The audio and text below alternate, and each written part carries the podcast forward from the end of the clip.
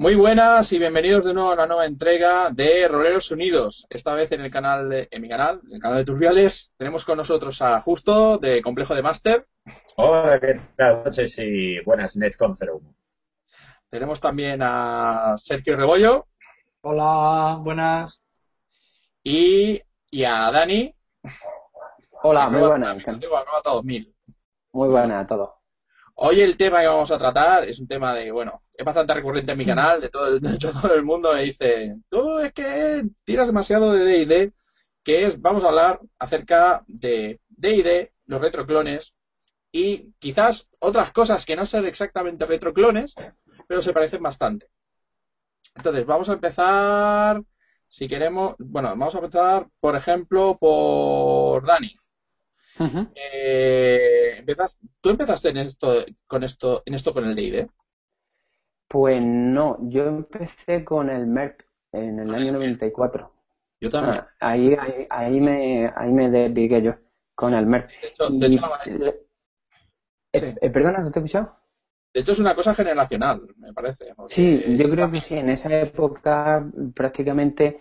De hecho, yo jugaba en, en un camping en Murcia en el año 94 y el, y el juego que, que, a mí me presentaron ni siquiera era el MERP, era una adaptación que habían hecho con un sistema porcentual. Y, y de ahí pues salté a Warhammer Fantasía. Mm. A Warhammer Fantasy, la primera edición. Y luego ya sí me pasé al D&D, al 3.0, que me lo compré, me sentó muy mal, porque a los cuestión de meses dijeron que se habían equivocado, que iban a hacer un 3.5 y la verdad que, que yo me, me sentó fatal, compré todos los libros y al final pues me pasé a 3 y medio y he estado durante un montón de tiempo con, con, con 3 y medio, la verdad. Me ha gustado, a mí siempre me ha gustado mucho eh, esa versión. sí, y no eres el único, ¿eh? Mm, lo sé, lo sé. Eh, justo, pues yo igual, yo también soy merpero. Merpero. Empecé con, con, el, con el Señor de las Tablas. Y ese fue el primer juego al que jugué, pero sí que Dungeons and Dragons fue el primer juego al que mastericé, la segunda edición. Fue el primer juego que me compré. Y, y aunque mi primer juego es El Señor de los Anillos, la verdad es que para mí, eh, digamos, en mi corazoncito, mi primer juego, por así decirlo, es, es Dungeons and Dragons, es la segunda edición. Así que yo sí que sí que, aunque no es técnicamente cierto, sí que considero que el primer juego que ya me metió el veneno en las venas, de verdad, fue Daños and Dragons. Eh, Sergio. Sí. Pues yo sí empecé con D&D. Es mi juego. O sea, yo siempre dirijo a D&D. Aunque luego fui evolucionando y, dirigí otras cosas. Y ahora dirijo aquí, otras cosas. Aquí donde entro a otra, a otra rama. Con, D&D, pero ¿qué sabor de D&D? Porque hay varios. Yo entré, eh, bueno, mi primera partida de rol fue en la uni, eh, yo ya mayorcito, o sea, yo empecé a jugar a rol ya con 18, no como otros que empiezan con 12, 13, y empecé con una versión eh, simplificada de fantasía mm, Dragonlance, vamos, por así decir. Y, yo por aquella época jugaba Baldur's Gate y dije, y me dijo un colega, pues están los manuales en la biblioteca. Y allí que fui me los fotocopié. AD&D, segunda edición. Sí, sí. Y, y tuve los santos, las santas narices de coger y decir, ah, pues yo voy a hacerlo con mi colega que me gustó mucho. Me puse a modificar las tablas de, yo era un novato, me puse a modificar las tablas de daño de las armas y tal y cual para usar solo dados de 6. O sea, era un, iluso. Así que empecé con D&D, a D&D, y desde entonces no he salido de D&D. Bueno, pues mi experiencia personal es que, a ver, no empecé con Mer, pero sí Mer fue el primer juego que me compré. O sea, el primer juego que tuve y el primer juego que me leí antes de empezar a jugar a rol. O sea, imaginaos cómo te explota, te puede explotar la cabeza con eso. Eh, luego también pero luego también hice algunos escarceos de intentar jugar Star Wars y tal. Concretamente me, costó bastante Star Wars. Pero el primer juego en el cual empecé a pillar el pulso a esto de ser Master fue a D&D. De hecho, las primeras partidas que jugué de D&D, eh, yo al que fue segunda, yo los manuales los tenía como una cosa semi-arcana, ¿sabes? Porque era aquello de que estaban explicados de una manera mm, que te intentaba ser más complejo de lo que realmente era el sistema, muchas veces. Y el máster que tenía, y el máster que teníamos, tenía, teníamos algunas reglas raras en el grupo donde estábamos. Y una de ellas era que el manual del máster solamente lo podía tener el máster. O sea, mm, para que nadie. ¿Qué demonios tiene el manual del máster? Para... Tiene que ser algo, tiene que ser la bomba. Luego me lo, compré y vi que no, pero. pero bueno, la mayor parte de las campañas, las buenas campañas que tuve en el antiguo fueron de Niños and Dragons.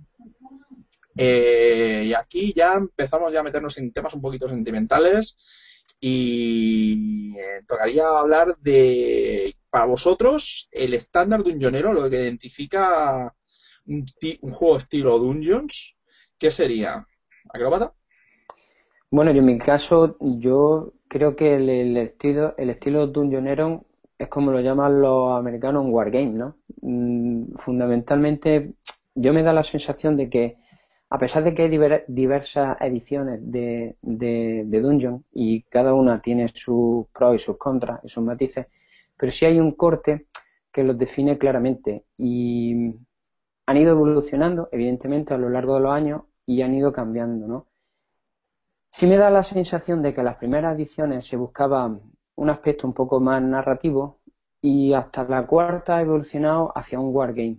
Cuando me refiero al término wargame me, refiero a un término de miniatura, mm, mm, batalla, contar cuadrícula, una serie de cosas, una, lo que yo llamo el, tablero de, de, ajedrez cuando empieza un combate, ¿no? Sí, yo diría que es mejor yo no. Así, ¿eh? pero, pero, continúa. Bien, y luego, luego está el aspecto este de, del Dungeon Crawler, que es, pues, bueno, lo típico, ¿no? entrar en una, una mazmorra, enfrentarte a una serie de, de, de, monstruos y, o enemigos, PNJ, etcétera, y conseguir un tesoro que te hacen que avances con el, con el personaje. Ese es un poco el perfil clásico de, ese juego. Seamos sinceros, tampoco idea es un, un alien que donde la narrativa del miedo se centra fundamentalmente, etcétera. Desde mi experiencia, ¿eh? hablo siempre desde mi experiencia, no, no, tengo la verdad absoluta, evidentemente, y, es lo que yo he vivido un poco con, con, con D&D, que a mí personalmente me encanta. Sí, sí. ¿Y justo? Bueno, pues no es interesante lo que decía Dani, ¿no? De, del Wargame, porque, hombre, todos sabemos que cuando se creó Dungeons and Dragons, parte de sus mecánicas y sus reglas estaban basadas en, Wargame, porque es lo que existía antes, no existían juegos de rol. De hecho, el chainmail. El chainmail, claro, exacto. El chainmail. Así te decían, utiliza el chainmail y con eso tienes el sistema de combate. Y mezclado con el juego de barcos este que había hecho el otro y tal y cual, con lo cual eh, sí que tenían esa mecánica. Aunque luego el juego en sí, o sea, yo creo que a, un Wargame no se parece. Sería lo que luego fue un Dungeon Crawler, que, que es gracioso porque los Dungeon Crawler nacieron después, por supuesto, de Dungeons and Dragons y de. Ah, sí, no sabía. Que yo que yo sepa que yo sepa, primero fue el juego de rol y después fueron los juegos de tablero. Ya tipo, ¿qué es esto? Eh, a lo mejor me equivoco. ¿eh? Alguien, eh, si está Zonga ahí, seguro dice, no, porque hay un juego del año 62. Que... Pero bueno. Sí, Zona ha puesto un comentario ya, pero no. pero si, si, vemos los comentarios de Zonga, que hubiera entrado. Me dijo que estaba cansado, es verdad que ha estado mucho de la Netcon. Y, pero si tú lo que has preguntado es qué, qué es el qué es el estándar de añonero, la verdad es que es muy difícil de, de responder esa pregunta porque cada uno, claro, cada uno a lo mejor piensa una cosa, ¿no? Hay gente que piensa en daños y piensa que son partidas de putar a la puerta de, y matar orcos, ¿no? De, bueno, pues en una localización, un templo, abrimos una puerta y unos malos, los matamos, buscamos tesoro. Entramos en otra, hay una trampa, tal, entramos en otra, hay una puerta secreta, entramos en otra, ya hay un dragón, lo matamos y nos llevamos el tesoro a casa, ¿no? Eso es el... Pero para ti. Pero para mí, para mí, eh, para mí es, es, es la, la fantasía, ¿no? La, la, alta fantasía para mí es empezar una partida en una taberna, viene un viejo mago y te dice que hay un tesoro en un sitio perdido y te vas a unas ruinas extrañas donde cualquier cosa puede pasar y donde todo va a ser épico. Y vas a volver y va a ser todo como una película en el sentido de que es, es, un, es, un, O sea, da igual que sea una campaña, porque toda aventura va a ser como un one shot súper épico donde pasarán cosas súper chulas, ¿no? Quizá para mí eso es lo que es el Dungeonero. Eh, Sergio. Pues. ¿Tienes más, más, más recorrido, parece? ¿Yo tengo más recorrido? No creo. Sí, sí. Yo creo que sí.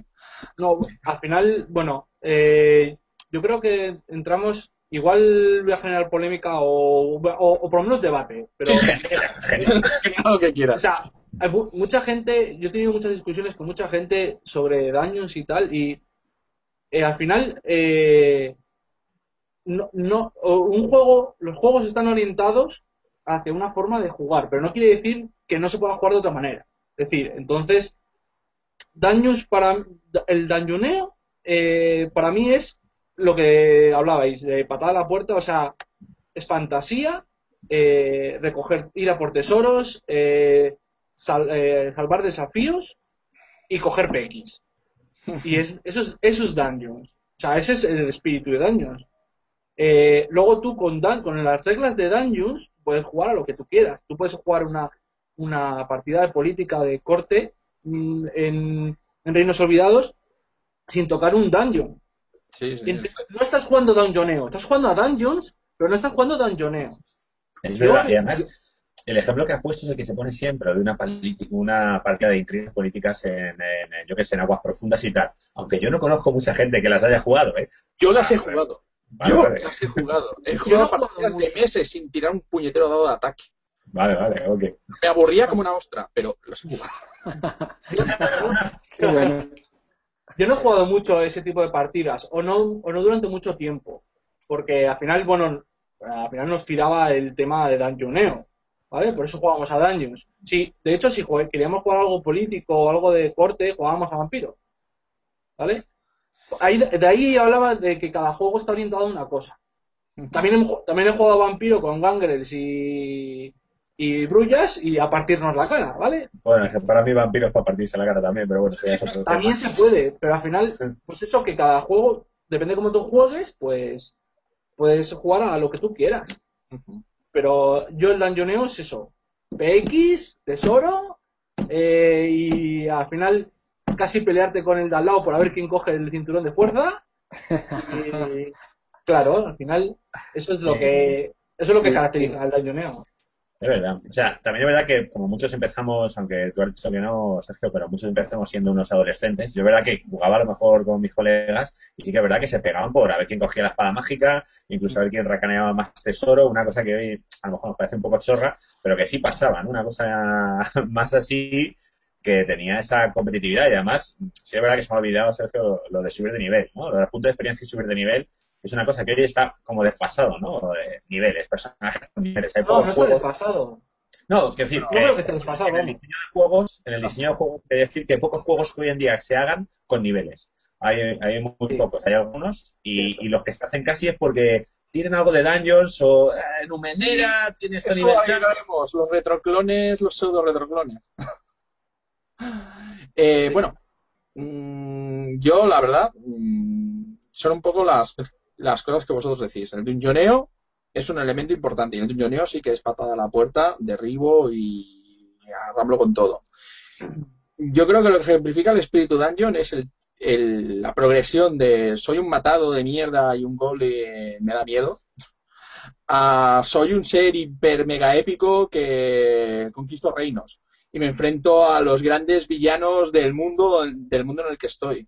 Normalmente las grandes campañas de Dungeons o sea, la gente que ha jugado campañas de verdad de Dungeons, o sea, largas de largas de copón, siempre han empezado así, han empezado desde que somos somos matados que cualquier tío con cuatro monedas en la taberna nos contrata a normalmente ser gente que o dirige la política o son los grandes héroes legendarios o son los grandes héroes legendarios de su mundo. Yo creo que en ese, en ese aspecto es un gran elemento de Dungeons, pero a mí sobre todo los grandes elementos de Dungeons es clérigo mago, ladrón guerrero. O sea, es el típico juego arquetípico en el cual tienes los elementos que todo el mundo conoce, que sabes exactamente el papel que te toca desempeñar en una partida y que sabes cómo y que sabes cómo jugar. Sabes que tienes al compañero de al lado que va a depender completamente de lo que hagas tú y que ellos te van a proteger el culo. O sea, para mí es una manera de para mí es una manera de jugar muy colaborativa Eh, cierto que puedes hacer partidas más competitivas o jugar a otros juegos, otros retrocoles que tocaremos un poco más adelante, en el cual el tono ya es un poquito más oscuro, pero para mí el núcleo duro del dungeoneo es esto. O sea, que es una manera muy sentimental de tomarlo, pero para mí es bueno, bueno, para mí también, o sea... Eh, y bueno, creo que... Sí, yo creo que todo... Barra monólogo.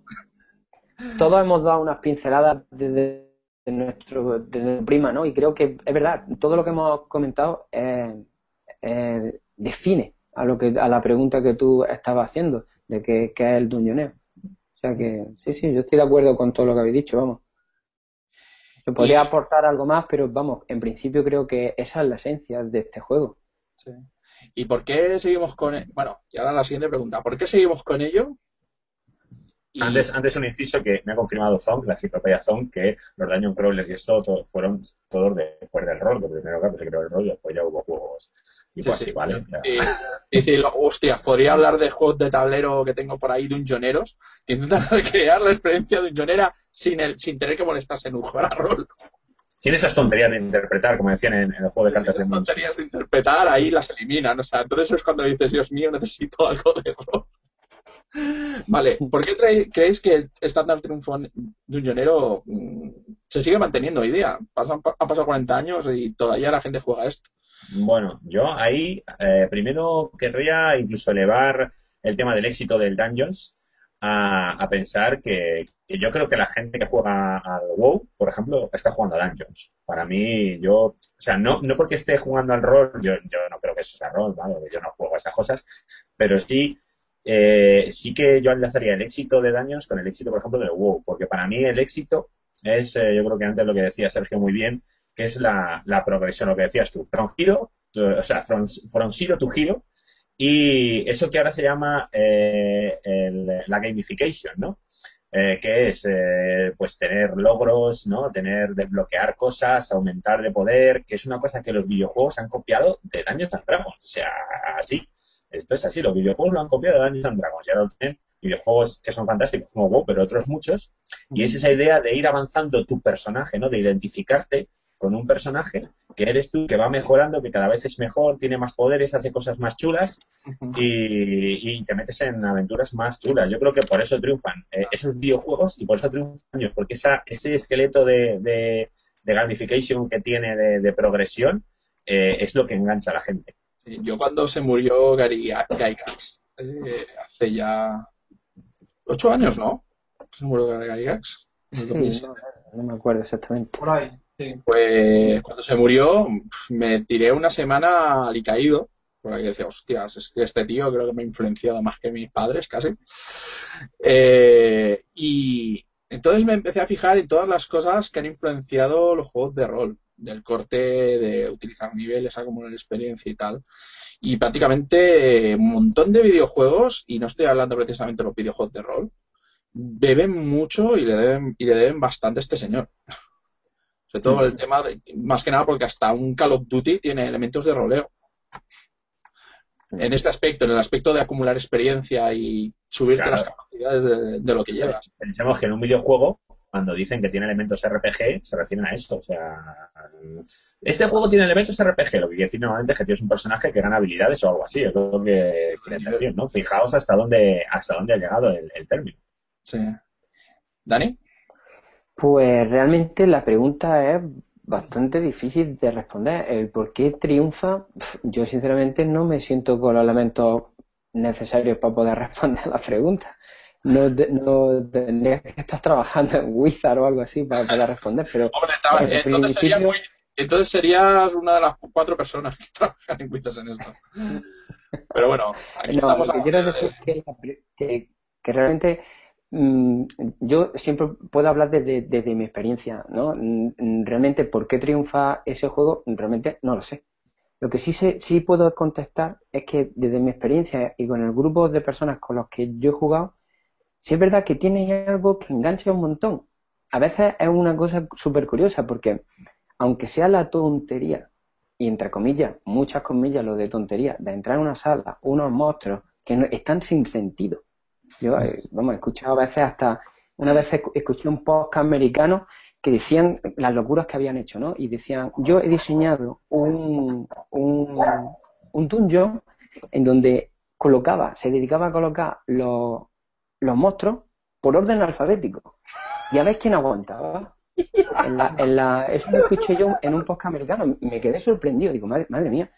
Pero dicen que el, reto estaba a ver hasta dónde llegaban. Evidentemente, decían en el podcast que los zombies nunca llegaban a ellos. Nadie llegaba hasta el final. Sí, hasta el final, sí. Estaban siempre aburridos, ¿no? Sí, la, en la D yo, yo, por experiencia, por lo menos en quinta, te puedo asegurar que en la D sí iban a tirar un buen rato. en tres y medio también.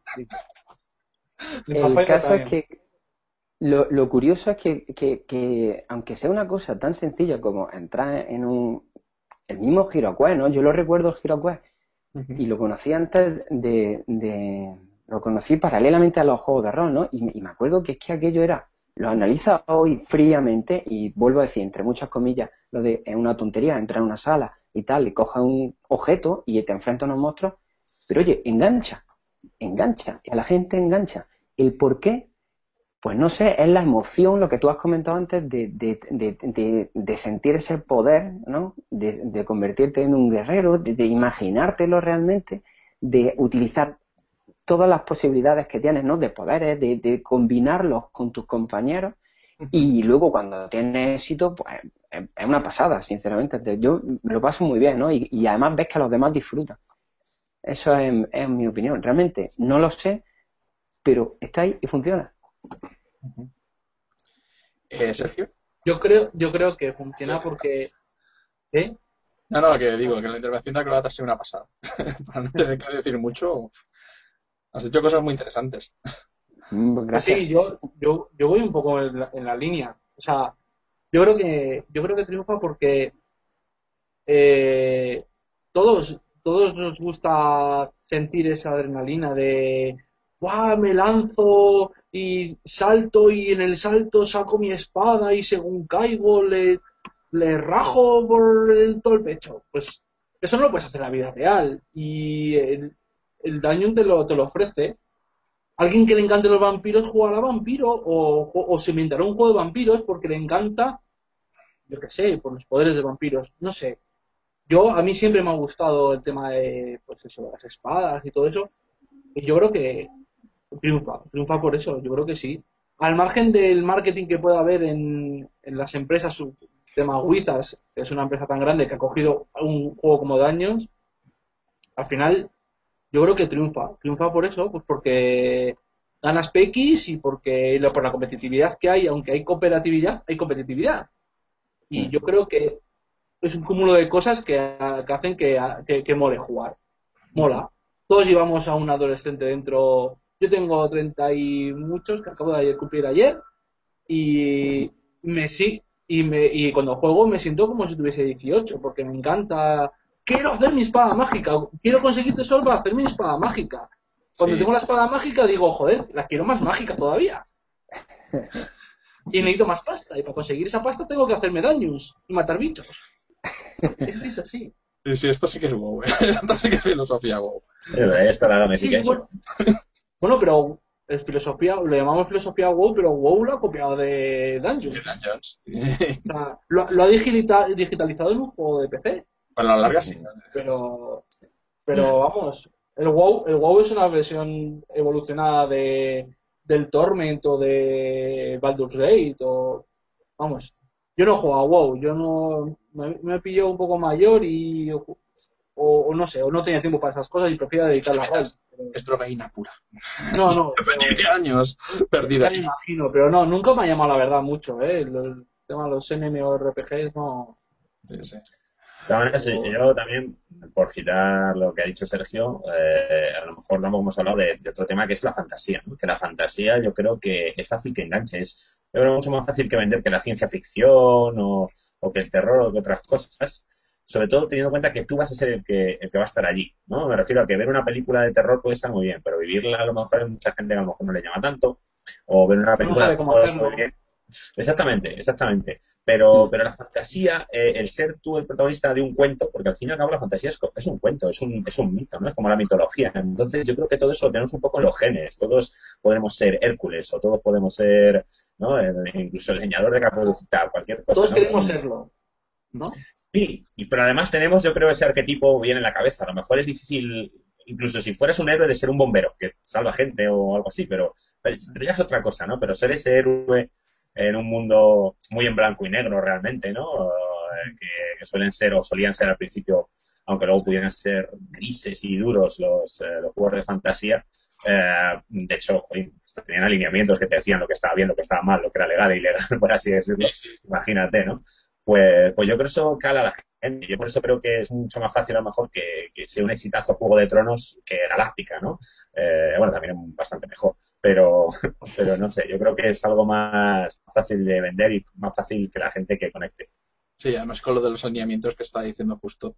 Yo me he encontrado con casos paradójicos de, ostras, qué mierda, Dungeons and Dragons tiene alineamiento, qué encorsetado, tal. Luego un, una época en que los alineamientos no, no contaban tanto y ahora que parece ser que han vuelto otra vez a los alineamientos de toda la vida, que me parece que con carta creo que los eliminaron. Los cambiaron, simplificaron todo mucho. Ahora todo el mundo está, hostia, qué, qué bien que han vuelto los alineamientos de toda la vida. ¿Qué dices, ostras? Pues ni tanto ni tampoco. La cuestión es que te acabas adaptando un poco al tema de los alineamientos porque al fin y al cabo es un, es un tema como muy neblinoso. pero, es un tema complejo que, yo muchas veces juego con gente que se la pela, o sea, se apuntaba en alineamiento en la hoja de personaje porque casi yo se lo decía, pero que le daba igual. Entonces todo el mundo decía, mira, eres caótico neutral y así haces lo que te dé la gana. Yo he tenido másters que me han echado bronca, ¿eh? no fuera el alineamiento. Yo creo que salvo el paladín, que les operaba, o sea, un paladín que a lo mejor sí que le da las cañas de, oye, la gente está mintiendo, la gente está robando, tío, eres un paladín, no puedes, ¿no?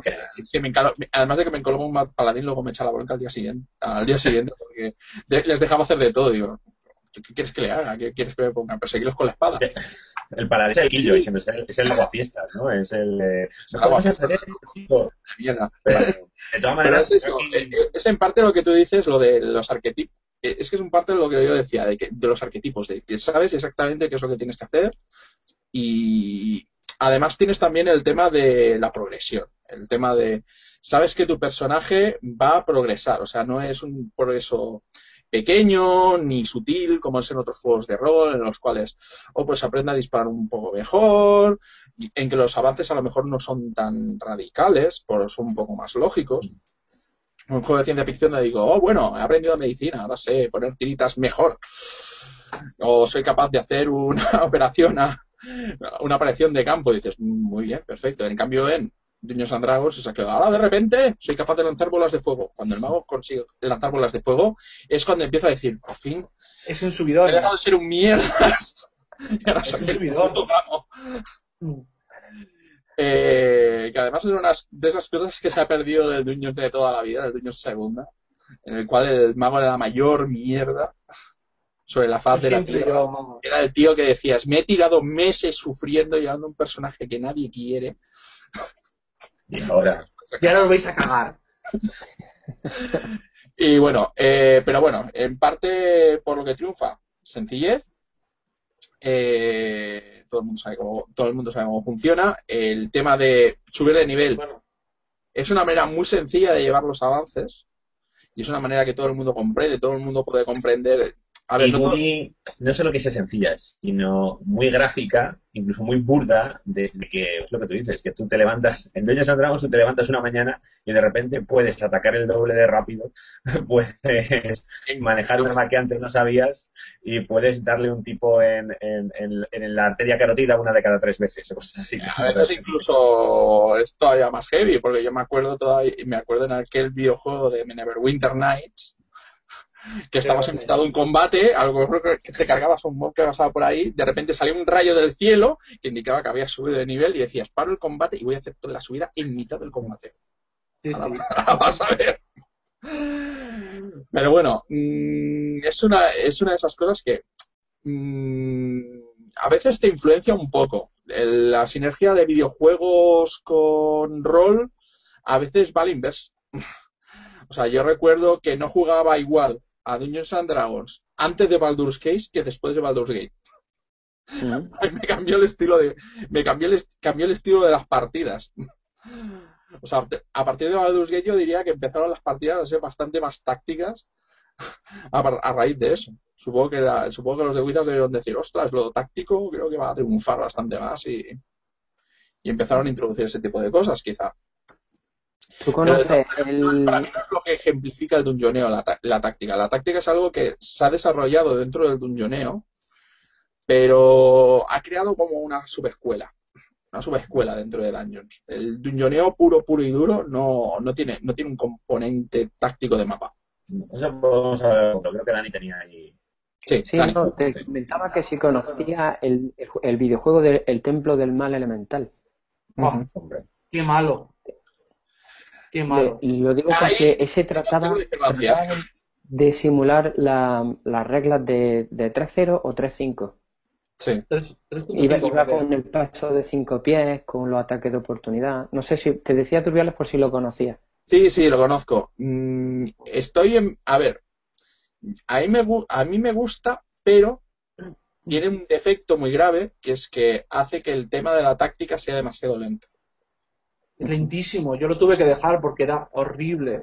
No, es el peor juego de táctica que hay. O sea, ¿has jugado, algún, ¿has jugado alguna vez al Dungeons and Dragons de PSP? No, no. Es horrible.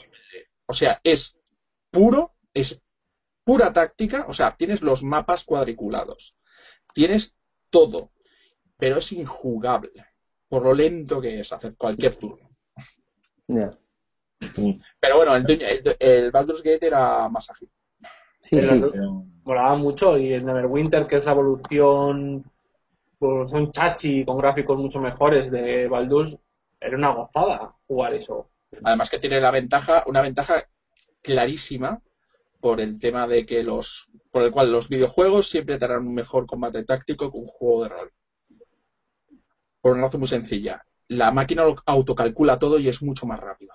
Claro. Mm. O sea, eso, es innegable. La, gente que se intenta obsesionar por intentar reproducir eso en, un juego de rol acaba con mamotretos impracticables. De hecho, yo recomiendo que veáis un vídeo en el canal de Tutoriales que se llama Pillars of Eternity, que, es uno también bastante chulo. De todas maneras, como tú decías, eh, eh, la táctica no está al principio del juego de rol. Y yo aquí, si me permites, quiero ya hacer una pullita de lo que va a ser luego el debate, que es en lo de por qué, ah, por qué triunfa tanto Dungeons. Yo creo que, que Dungeons hay una cosa que le hemos dicho, que es que triunfa porque es un juego muy autocontenido. Es un juego que trata de una sola cosa, que es en principio ir a un sitio, matar cosas, matar gente, buscar tesoro y volver, ¿no? Y que realmente es lo que tú dices, tú luego puedes hacer partidas de investigación, partidas de tal, pero el juego es así, una cosa autocontenido, con un tono muy claro. El juego está orientado a eso. Sí, sí, o sea, está orientado a eso, está escrito para eso. El matiz que he comentado antes. Sí, sí, mm. pero hay unos tipos de juegos de rol hoy en día que hacen eso. Juegos autocontenidos, con un tono, orientados a algo, que son, yo aquí salgo la puya, los juegos indies. Para mí, eh, Dungeons and Dragons, eh, eh, al principio, incluso la primera edición hasta la segunda, es lo que sería un juego indie. Un juego que tiene un tono, una historia, una cosa muy autocontenida, trata de una sola cosa, ¡pum!, a jugar. Y eso mola. Y yo creo que eso es lo que hoy en día también podría ser un juego indie. Así que no sé, eh, que me detuvieras lo que ya está diciendo ya, ¿qué opináis los demás de, y, ya por ahí los tiros. ya por ahí los tiros del debate. Pero de todas maneras, hasta, ahí todavía llegaremos. Mira, oh, no, mira. Ahora llegamos a la pregunta de si existe Dungeons and Dragons. Esto ya es una pregunta que ya puede dar a que nos pongamos en plan históricos. ¿Por qué existen los retroclones? ¿Por qué alguien dice de repente, voy a hacer un juego que no es que se vaya a parecer, sino que va a ser exactamente igual a Dungeons and Dragons en un 95%? Complicado, complicado. Complicado. Complicado. Bueno, la respuesta. ¿Qué? Sergio, arráncate. Yo. No, yo, creo que yo creo que es, es complicado, o sea, eh, porque podría decir, ¿para qué voy a hacerme es que esto creo que alguna vez ya lo ha explicado Pedro, Pedro Gil, que no ha podido pasarse. O sea, ¿por qué voy a jugar a la marca del Este si ya tengo de, de primera edición? Mm. Eh, o, o, segunda edición, que son aunque es diferente, la marca no es exactamente igual, no, no tiene un 95%, pero sí que hay otros que sí tienen ese porcentaje, pero pues es muy complicado de decir. Yo creo que alguien siempre ha querido decir, bueno, yo juego a D&D, pero yo quiero algo diferente. Entonces, ese 5% a alguien le parece suficiente para hacer su propio juego. Lo que pasa es que yo creo que eso lo hemos hecho muchísima gente en nuestras casas. Lo que pasa es que unos pocos han tenido la oportunidad de poder publicarlo. Yo creo que hoy en día, con Internet, como tenemos todo tan abierto, es mucho más fácil que la gente haga sus propios retroclones y los publique, aunque sea en un Word colgado en Google Docs. antes, antes no era tan sencillo hacer eso. Pero yo hacía mi propio retroclon cuando, cuando estaba en mi casa, cambiando cosas, haciendo reglas caseras, no sé. Yo creo que es una, película, una pregunta difícil de responder, pero yo creo que los retroclones existen por eso, porque alguien quiere incluir un detalle que vaya, que diferencie de lo que él quiere, para que vaya orientado más a lo que él quiere. eh, Justo. Pues yo, a lo mejor hay gente que, les no le gusta esto, pero lo digo con toda la buena fe, es yo creo que los retroclones surgen única y exclusivamente de la nostalgia. Para mí es pura nostalgia un retroclon. Y no lo digo de un, no lo digo peyorativamente, sé que puede sonar mal. Lo digo porque es parecido a lo que, lo que decía Sergio. Eh, yo creo que la gente, eh, claro, los retroclones eh, existen porque ha pasado mucho tiempo y muchas veces porque éramos chavales cuando empezamos a jugar. Entonces tú, tú quieres jugar a eso. Y, y como ha Sergio, dice, bueno, pues si quieres jugar a eso, cógete primera, cógete segunda y juega a eso. No, porque eso no es eso. Porque tú no jugabas a eso. Tú jugabas a los cambios que tú le hacías y tú jugabas a la cosa que tú sentías. O sea, tú, cuando jugabas a primera. tus amigos, ¿no? Claro, claro. Cuando jugabas a, primera, por supuesto, no jugabas lo que está en el libro. Cuando jugabas a segunda, probablemente tampoco. Entonces tú dices, yo quiero jugar a eso, pero a eso. A eso concretamente, lo que jugaba yo con mis amigos en mi mes. Y entonces tú coges y te haces tu pequeño hack donde tiene las cosas que para ti ya cuadran, como decía Sergio, ¿no? Para ti ya cuadran y para ti ya esto. Incluso a lo mejor le metes tu ambientación, la que juegas con tus canales o la que, la que tiene esas dos cositas que a lo mejor nunca publicó Wizards, porque a lo mejor tiene, yo qué sé, sucubos en bolas que tú quieres poner y eso no hubieran puesto, o yo qué sé, lo que se te ocurra. Y entonces juegas esa cosa nostálgica y, y, ¿Justo, me permites? ¿Justo me permites un momento? Sí. solo, por, solo por matizar. Pues sí. Eh, una, una cosita rápida. Es que cuando hablamos de retroclones, no, no, un retroclon no, no va a ser eh, de tercera edición. No hay retroclon de tercera edición. Bueno, ahora, ahora, ahora ya sí. Bueno, bueno eh, tenemos cosas como Pathfinder, ¿vale? Bueno, pero quiero decir, eh, cuando hablamos de retroclon es que lo estás diciendo tú, justo. O sea, es la, la nostalgia de primera y segunda edición. A partir de tercera edición no hay retroclones, o entre comillas. Yo ahora mismo ya está surgiendo el, retroclonismo de tercera, eh, pero, pero incluso Yo, hasta diría que el retroclonismo de cuarta, pero... También, pero, pero sí es verdad que, que el retroclon sería primera, segunda, porque, porque, es, porque hace falta esa, ese tiempo, ¿no? Para que sea realmente retro. La palabra, la parte retro de retroclon es porque, claro, es, es como viejuno, tal. Pero tercera edición tiene muchos años ya, ¿eh? Por eso, por eso ya está empezando, yo creo que ahora mismo tercera eh, está empezando el retroclonismo de por las clasificaciones de retroclones es porque existía la OGL. Hay retroclones, pero son retroclones contemporáneos con tercera. Claro. Es que claro, no, no son retroclones, son mm, juegos que quería la gente, ciclones, sí. Pathfinder, Pathfinder es un clon. empezaremos a entrar en el universo maravilloso mundo de los clones. Sí, Todavía, todavía Dani no nos ha, no nos ha contestado. ¿eh? ¿A qué lo va a dar? Bueno, ¿Por qué piensas pues, que pueden haber retroclones? El, el, el, que la gente, ¿por qué la gente juega a los retroclones? Mm, pues te voy a ser muy sincero. Mm, sinceramente creo que debería responder la gente que juega a los, a los retroclones. Mm, no sé, yo no juego a los retroclones, entonces, pues no sé, supongo, yo he leído algunos argumentos y he, he visto algunas bueno, pues razonamientos que la gente da, creo que es lo que dice justo, ¿no? Que esa nostalgia, pues la gente lo hace. Yo personalmente, como no juego, pues no sé cómo, no, creo que no puedo contestar la pregunta porque Bueno, pero sería interesante también a lo mejor que nos dijeras por qué tú no juegas o por qué tú no jugarías a un retroclon. Sí, eso también. vale, en ese caso, porque, mira, en, mi caso, yo, desde mi punto de vista, yo juego a D&D 3 y medio actualmente, o en estos últimos años sobre todo, y luego la dificultad que he tenido es encontrarme que si quiero enseñar D&D 3 y medio, tengo muchas dificultades con los novatos. Me resulta muy complicado y sobre todo si voy a hacer una aventura de una sesión, por ejemplo las jornadas de Tierra de Nadie o, con alguien que juega más esporádicamente, con un grupo de, jugadores que juegan más, más de breva, ¿no? Entonces muchas veces dices, vamos a ver, empezar con un personaje a lo mejor con una aventura de nivel 12, hacerte los personajes, tarda muchísimo tiempo, en explicarle todo, vámonos a nivel 5. En las tierras de nadie, cuando yo fui hace unos, unos 4 o 5 años atrás, puse, yo, yo jugaba a D&D 3 y medio y llevaba partida. Me acuerdo de encontrarte situaciones de, jugadores que la aventura era de nivel 5. El hecho de llevar un mago pues resultaba muy complicado. No sabías lo que era un nivel de lanzador. Si no sabes lo que es un nivel de lanzador y te lo has hecho multiclase, tienes que diferenciar entre uno y el otro. llega un momento en que son muchísimos conceptos. Entonces, yo eh, juego a D&D 3 y medio con el grupo de personas con las que yo llevo mucho tiempo jugando y sé que dominan muy bien ese sistema. entonces no tengo que explicar nada. No tengo que yo como máster explicar, sino que directamente es lo que tú decías, me, me centro en la historia y yo empiezo directamente a, a, narrar y a jugar.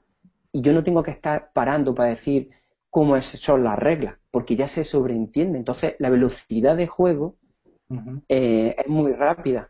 No es tan rápida como tú dices de, los, de los videojuegos, no es llegar, toma y daca y te calcula todas las de estas, pero bueno, mm, yo sinceramente no tengo la sensación de que tampoco con ese grupo de juego se vaya lento, va rápido porque se sobreentiende todo. Todo el mundo se sabe las reglas, todo el mundo sabe manejar su personaje. Pero bueno, es que lo que quería decir es que todo el mundo sobreentiende que cuando estás jugando un juego de rol, lo que buscan no es no es la táctica. Buscas estar con los colegas normalmente, con la gente que conoces, jugar con, y jugar con ellos, sentir que estás jugando con otros seres humanos. Pero me refiero a nivel de control de la táctica y a nivel de pruebo, probamos una táctica y ver los resultados, eh, una máquina te lo hace esto en, en 10 segundos en lugar de 20, 20 25, 30 minutos. Sí, sí, correcto. A lo que me refiero. en términos de eficacia, evidentemente estamos aquí estamos hablando de rol. Hmm. El caso es que. Sí, sí, continúa, continúa. No, no, no, continúa, no. No, lo que decía es que, bueno, el que dependiendo de cada grupo, mm, yo no juego a los retroclones porque tengo ese perfil de jugadores que juegan a una velocidad de juego que para nosotros pues, es aceptable y va rápido, y entonces juego de D&D 3 y medio con todas sus reglas y con todas las expansiones y con nueve manuales y con 35 manuales, más cuando metemos los que están en inglés, que no han sido editados en, castellano, etcétera, y sin problema. Tú sabes que el mago tiene 28 listas de conjuros, se sabe dónde están todos sus objetos mágicos, en el compendio, tiene apuntadas las páginas, todo lo que tú quieras. Entonces, con ese tipo de personas, juego de D3 y medio. En cambio, si me voy con un juego con un, perdón, con un grupo de, personas de, personas que están iniciándose, pues resulta que me resulta muy complicado ese de 3 y medio. Yo no he utilizado los, los, retroclones porque me embarqué, me, metí de lleno a intentar hacer una cosa muy sencilla para ese tipo, para ese, para ese tipo de perfil de jugadores que se inician al rol. Entonces, no juego a los retroclones precisamente por eso, porque ya tengo dos herramientas. Pues mola, y de hecho podemos dejar también, aparte a lo mejor también de hablar un poquito más de tierras originales, cuando hablemos de cosas que no son retroclones, pero que pueden ir en la estela. Y, y de todas maneras, a mí, eh, hay una persona que me dice, yo no juego a retroclones, pero juego a tres y media y a lo mejor pasas de cuarta y de quinta, ya me parece que hay un rollo ahí de jugar a Sí, está un poco retro ya. Dentro de tres años, ya ahora diez años que ya no, que ya no publica. Sí, bueno, te voy a decir una cosa, no se publica en castellano. pero si tú sabes inglés, hay amigo, ahí tienes un mundo que yo creo que personalmente, eh, si yo me pongo a leer todos los manuales y todas las aventuras que hay desde ahí de tres y medio, yo me muero. Yo me muero antes. Pero cuando alguien me dice juega tres y medio en vez de a Pathfinder, yo ya veo ahí una verilla, una verilla, ¿no? Yo a Pathfinder también juego. Yo a Pathfinder también juego. El problema que tengo que he tenido con Pathfinder es que mis, jugadores no saben inglés. Entonces, hasta que no sacaron eh, los de Devil el libro, pues yo decía, tío, es demasiado curro, tenés que mm, traducir todo esto. Había, estaba la página de, creo que era Fosfoman o algo de eso, no me acuerdo muy bien, que habían traducido, Roll Royce, correcto, gracias, y habían traducido muchísimas cosas. Pero muchas veces sabes que a nivel amateur, si surgen dudas o cualquier cosa, no sabes si es una errata o tal. Al final, no me pasé a, a Pathfinder hasta que ya lo, incorporamos cuando sacaron la, la, edición en castellano y entonces sin ningún tipo de problema. Ahí, ya, no hay, duda de si hay ninguna errata o no. Bueno, sin comentarios. El caso... Yo me pongo con el que, yo, soy totalmente partidario de jugar Pathfinder. Me encanta. Tengo, ahí tengo el Rise of the Runelord. Se lo compré aquí a Sender de Tesoro de la Marca. Y vamos, he intentado hacerlo. Mira, sin ir más lejos, hace un mes por ahí, intenté proponerlo a un grupo de roleros más o menos experimentados. Y cuando empezamos con el primer nivel y tal, pues te das cuenta de que hay muchísimas reglas, jugamos muy esporádicamente con el grupo que tengo, el grupo con el que estoy, donde la zona donde estoy viviendo ahora, y resulta que al final, pues, me, resultaba muy complicado para quedar a lo mejor una vez cada dos o tres meses. Mm. Yo, por ejemplo, Hay que recordar... Sí, sí, a mí, me pasa lo que dices, que a mí Pathfinder 3.5 o sea, a mí me gusta, yo, soy muy 3.5 también, pero me, me cansa un poco lo que tengo a lo mejor que trabajar comparado con otras cosas, ¿no? Comparado con la marca de este, desde luego, eh, y comparado con otras cosas, tienes que... Totalmente de acuerdo. Yo, pienso que, que, que, el, éxito de esos retoclones y de la gente es la, es la sencillez. Mm, yo he apostado por un juego sencillo, el que, el que he creado yo mismo, el sistema TIT6 y, y el escenario de campaña de Terra Digimales, precisamente por eso, por a esa gente con las que juego una aventura rápida. El otro día, para esta misma jornada de la Netcon, ¿no? Pues es estupendo, porque es que mm, tienes cuatro horas. Si, y en cuatro horas, mm, bueno, lo pueden decir los jugadores, creo que se cumplió el objetivo de un sistema muy rápido, en cuatro horas te pones, juegas, haces una narración, los personajes pueden interpretar y como el sistema es tan sencillo, pues te permite mucha mm, versatilidad, ¿no? Lo mismo para una jornada o lo mismo para cuando te encuentras con un grupo de personas que juegan muy esporádicamente. El otro día me lo decía, mm, yo vivo aquí en un pueblo de Málaga actualmente, pero aquí las distancias son más o menos relativamente son cercanas, ¿no? Para el grupo de, jugadores con los que con los que puedes tener.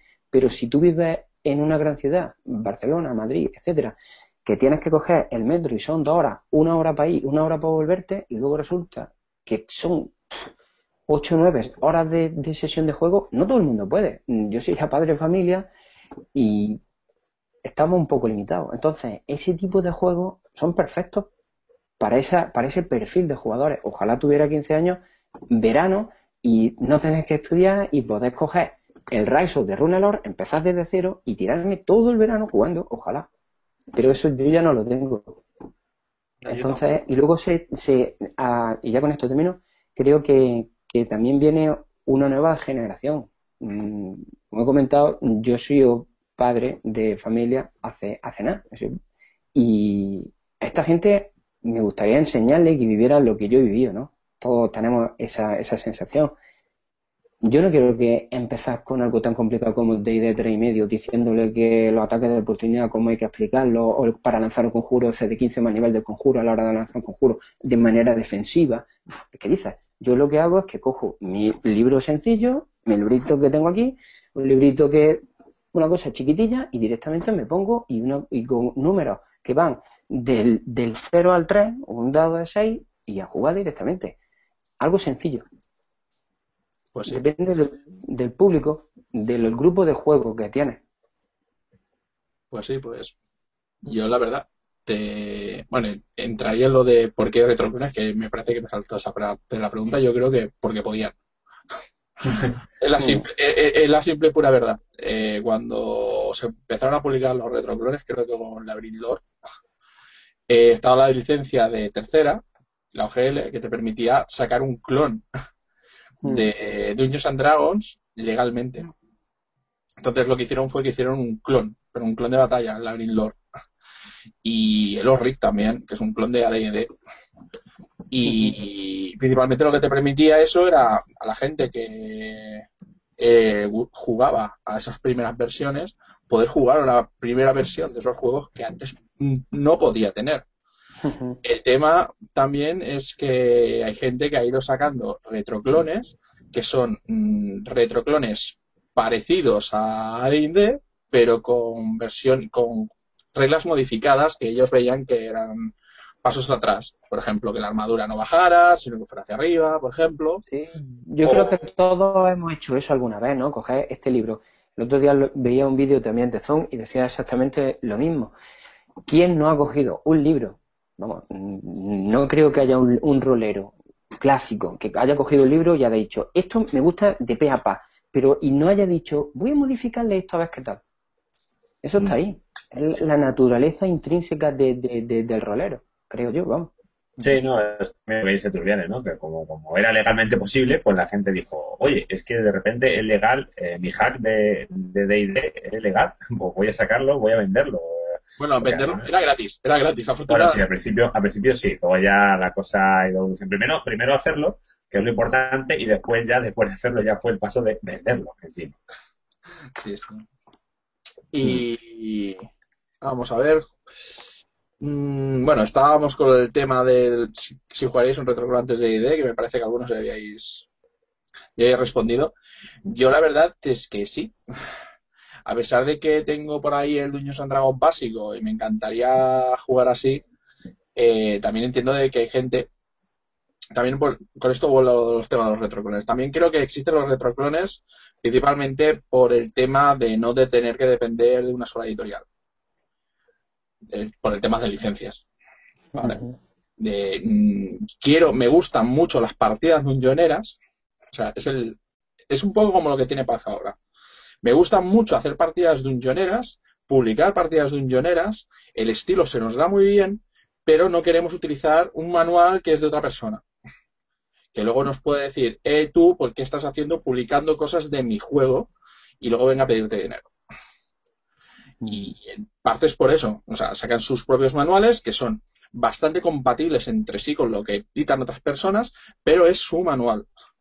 Lo cual significa que a veces tienen sus aventuras con, eh, con monstruos propios. Lo cual indica que, bueno, si las aventuras son buenas, vas a jugar a ese retroclon. O sea, yo para, yo para mí es la excusa perfecta para poder jugar con un retroclon. El hecho de que, por ejemplo, si marca, si yo quiero jugar a la llamada de los dioses de la marca del este, ¿para qué demonios lo voy a jugar en D&D? Voy a jugar a la marca del este. No me voy a complicar la vida. Mm. Y yo creo que sería, sería el por qué a mí me gustaría hacer esto.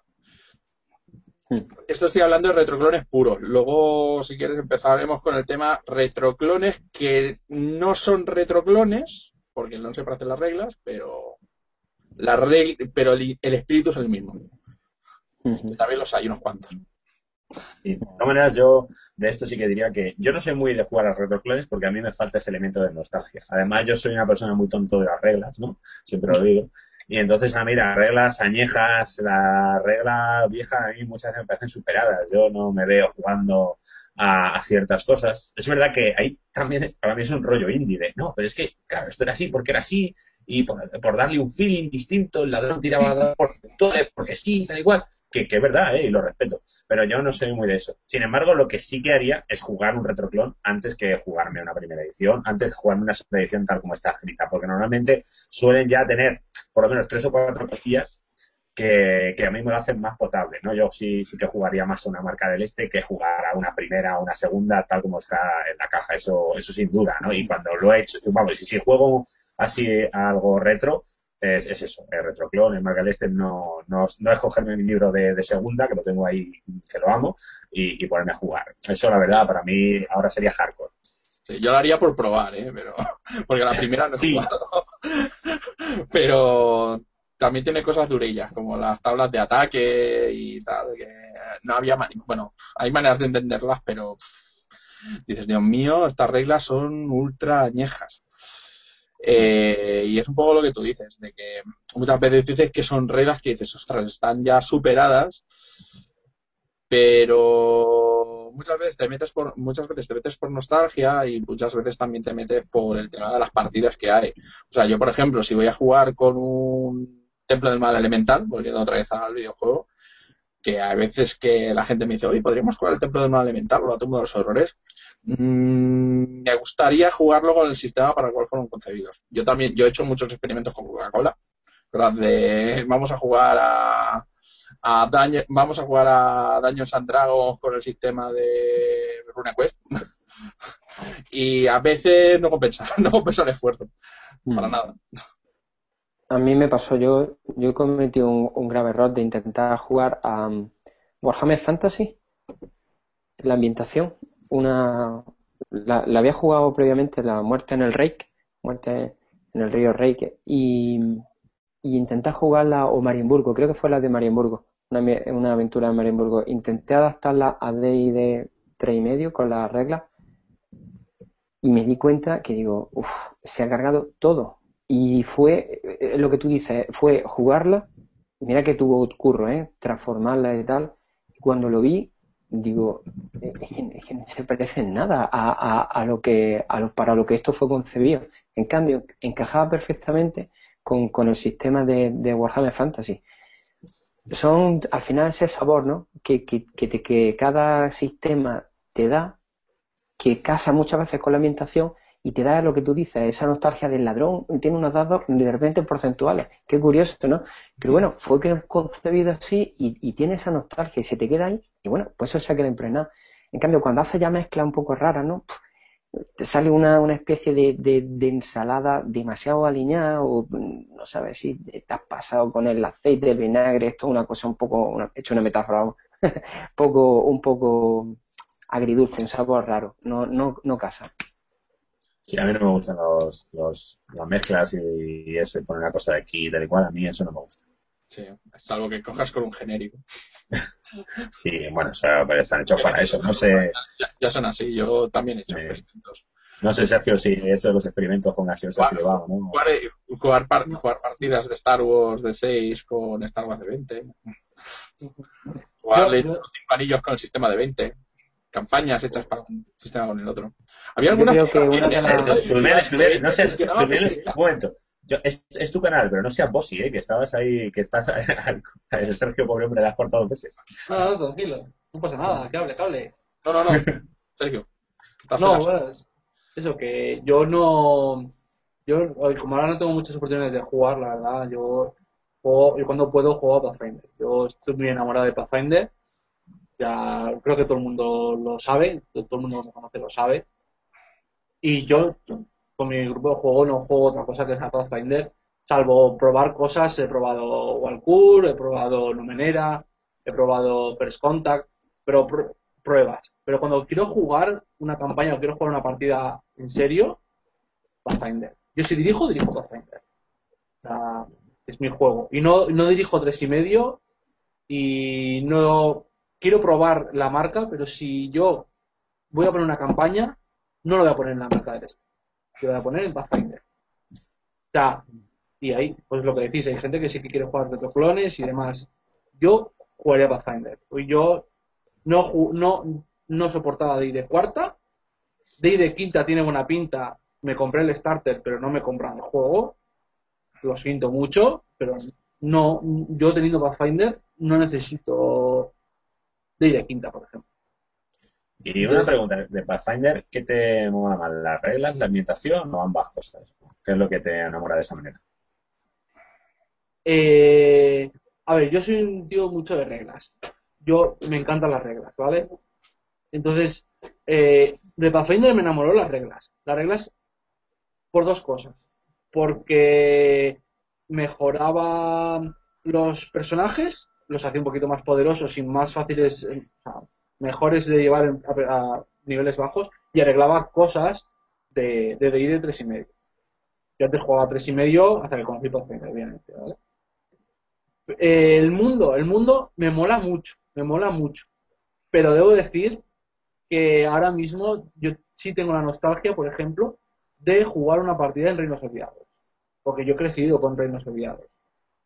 Entonces, para mí Golarion es un Reinos Olvidados hecho, sí, hecho sí, sí. bien, en el sentido de, de, de, en vez de hacerlo a cachos, ya lo hacemos desde el principio pensándolo. Eh, pero vamos, para mí es un Sí. polvote. Sí, está claro, pero. Y yo cuando juego, juego en Polarium, pero. Tengo la espinita de que algún día quiero echar una partida de Pathfinder, pero en aguas profundas, o ir a Candelero, o irme a Cormir, ¿vale? Pero porque eso sí que es nostalgia de ambientación. Pero yo, Pathfinder es reglas, por las reglas. Sí, pero por ejemplo, eh, poniendo el ejemplo de Forgotten, que tendrías que jugar a un retro Forgotten, ¿no? Porque en Forgotten, otra. Forgotten en cuarta se lo cargaron. Sí, sí, ya, ya sé, yo jugaría, no, no, es verdad, yo jugaría a mi Forgotten de, de tercera edición. O sea, o sea, no, yo, de hecho, una de las razones, y es así, una de las razones por las que yo probé cuarta y no me gustó nada, pero es que encima se cargaron, se cargaron el mundo, y además yo soy una persona, como decía, no sé si era, no sé quién ha sido Dani, ha sido justo, creo que ha sido Dani, que yo, yo no, yo quiero jugar, si yo cojo una aventura ya hecha, no me gustaría jugar en un sistema diferente. Entonces, por ejemplo, cuarta edición, si os quiero jugar Reinos Olvidados y me obligan a jugar con cuarta edición para jugar la aventura que ha salido para Reinos Olvidados, o sea, lo dejé, lo dejé muy imposible. Bueno, a ser, para ser justo, yo estoy haciendo quinta con, con la ambientación de cuarta edición y dentro de lo que cabe tampoco es un desastre, ¿eh? O sea, No, más que no, no es un desastre Es porque cosa, dices, bueno, ¿no? por lo menos te dan lugares de aventura.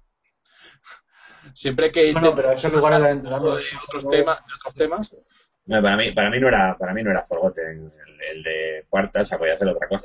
Pasa como el juego de cuarta, que es otra cosa, pero bueno, eso ya es Sí, otro sí. debate. es que yo creo que quisieron hacer eh, un punto un, un punto y aparte y empezar de cero y no sé qué y se cargaron el mundo y, y Sí, la, sí. la cagaron.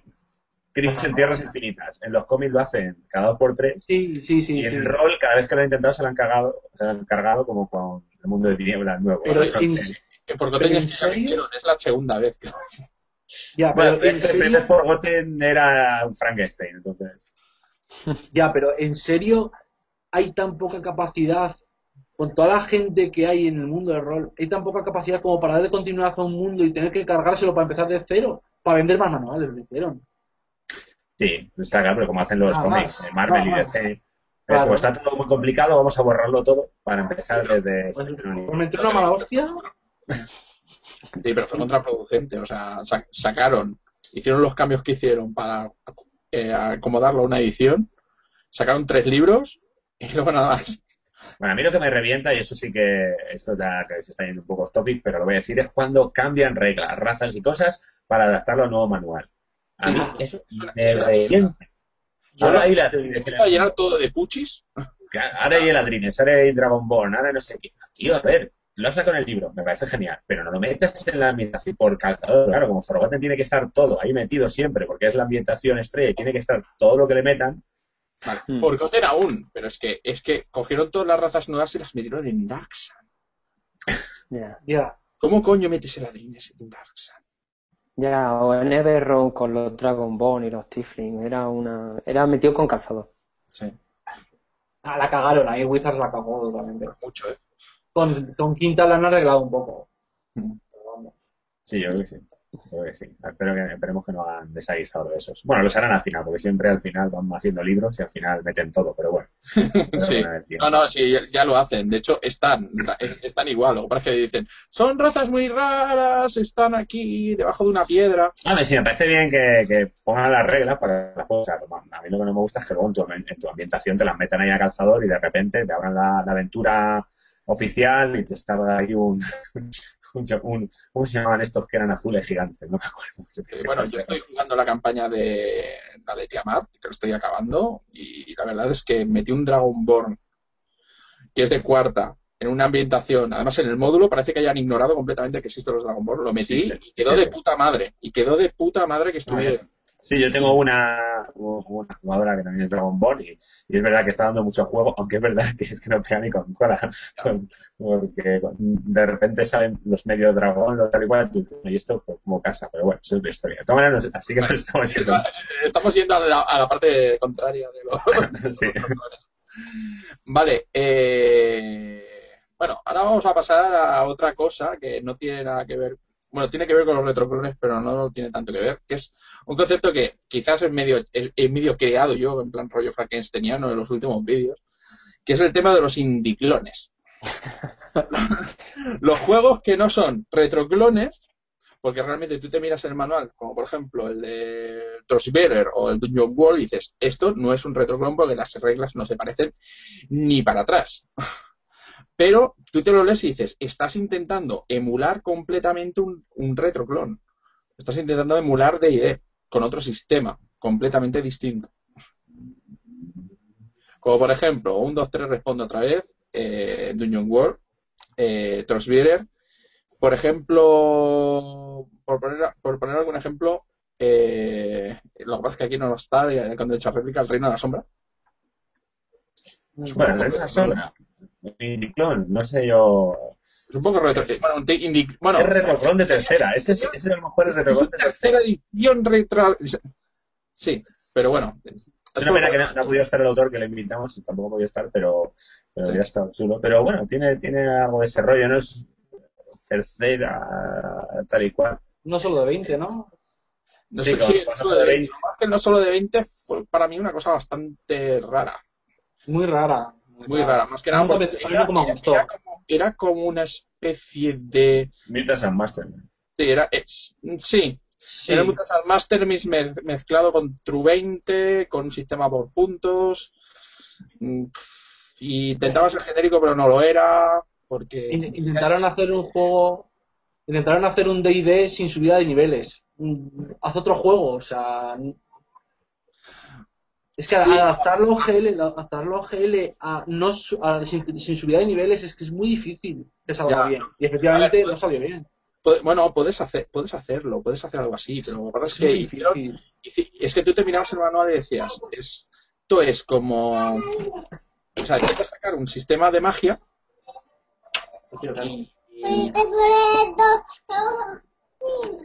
para oír mejor.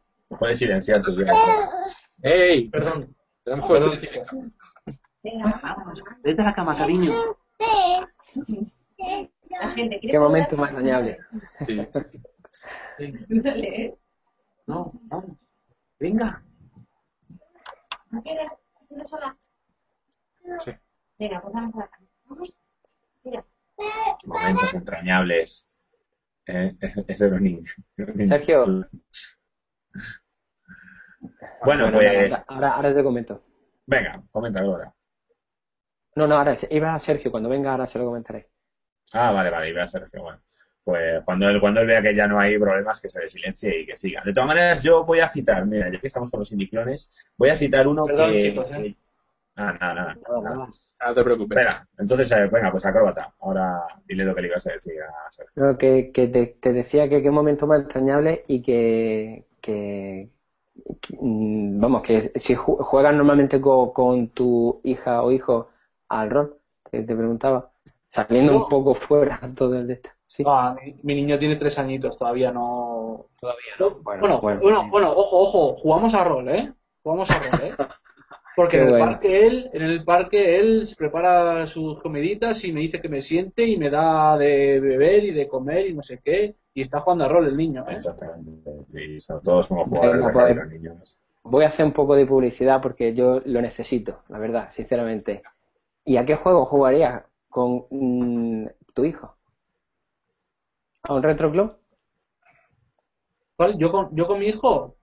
Eh, yo me, o me inventaría el juego. Yo todavía, todavía no, he mirado. No te lo inventes. Y ahora meto aquí la publicidad. Pues, no lo sé, no lo sé. Pues igual. Pues una cosa, mira, voy a liberar el sistema dentro de poco. Échale un vistazo. Pruébalo con, tu, con tus hijos cuando sepan sumar del 1 al, del 1 al 10. y luego me comentas. Sí.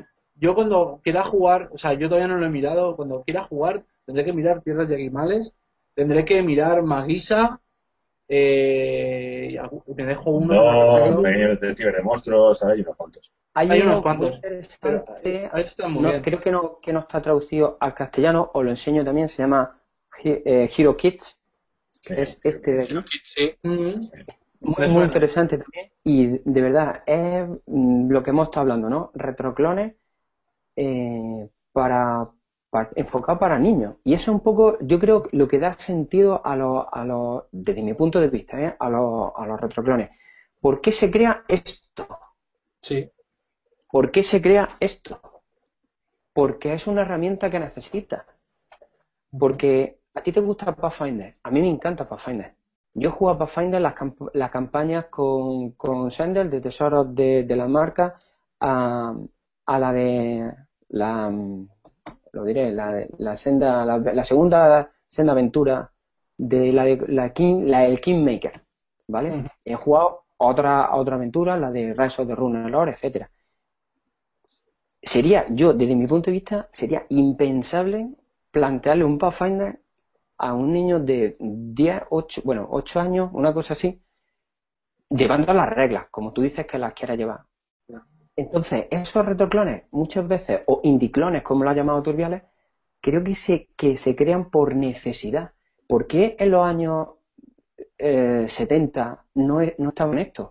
Porque no se enseñaban los padres, no enseñaban a los hijos a jugar al rol. Pero es que ahora nosotros nos hemos encontrado con una generación de 30, 40 añeros que llevamos jugando al rol mucho tiempo, que tenemos hijos y que no hemos dado cuenta que nos gustaría transmitir este legado que hemos descubierto y queríamos transmitirlo a nuevas generaciones. Entonces, inventamos esos indiclones porque inventar algo totalmente nuevo, vamos a coger algo que ya sabemos que funciona, pero vamos a rebajarlo de nivel para hacer que sea interesante, que sea fácil y que cojan la esencia y que ya vayan metiéndose un poco en el mundillo.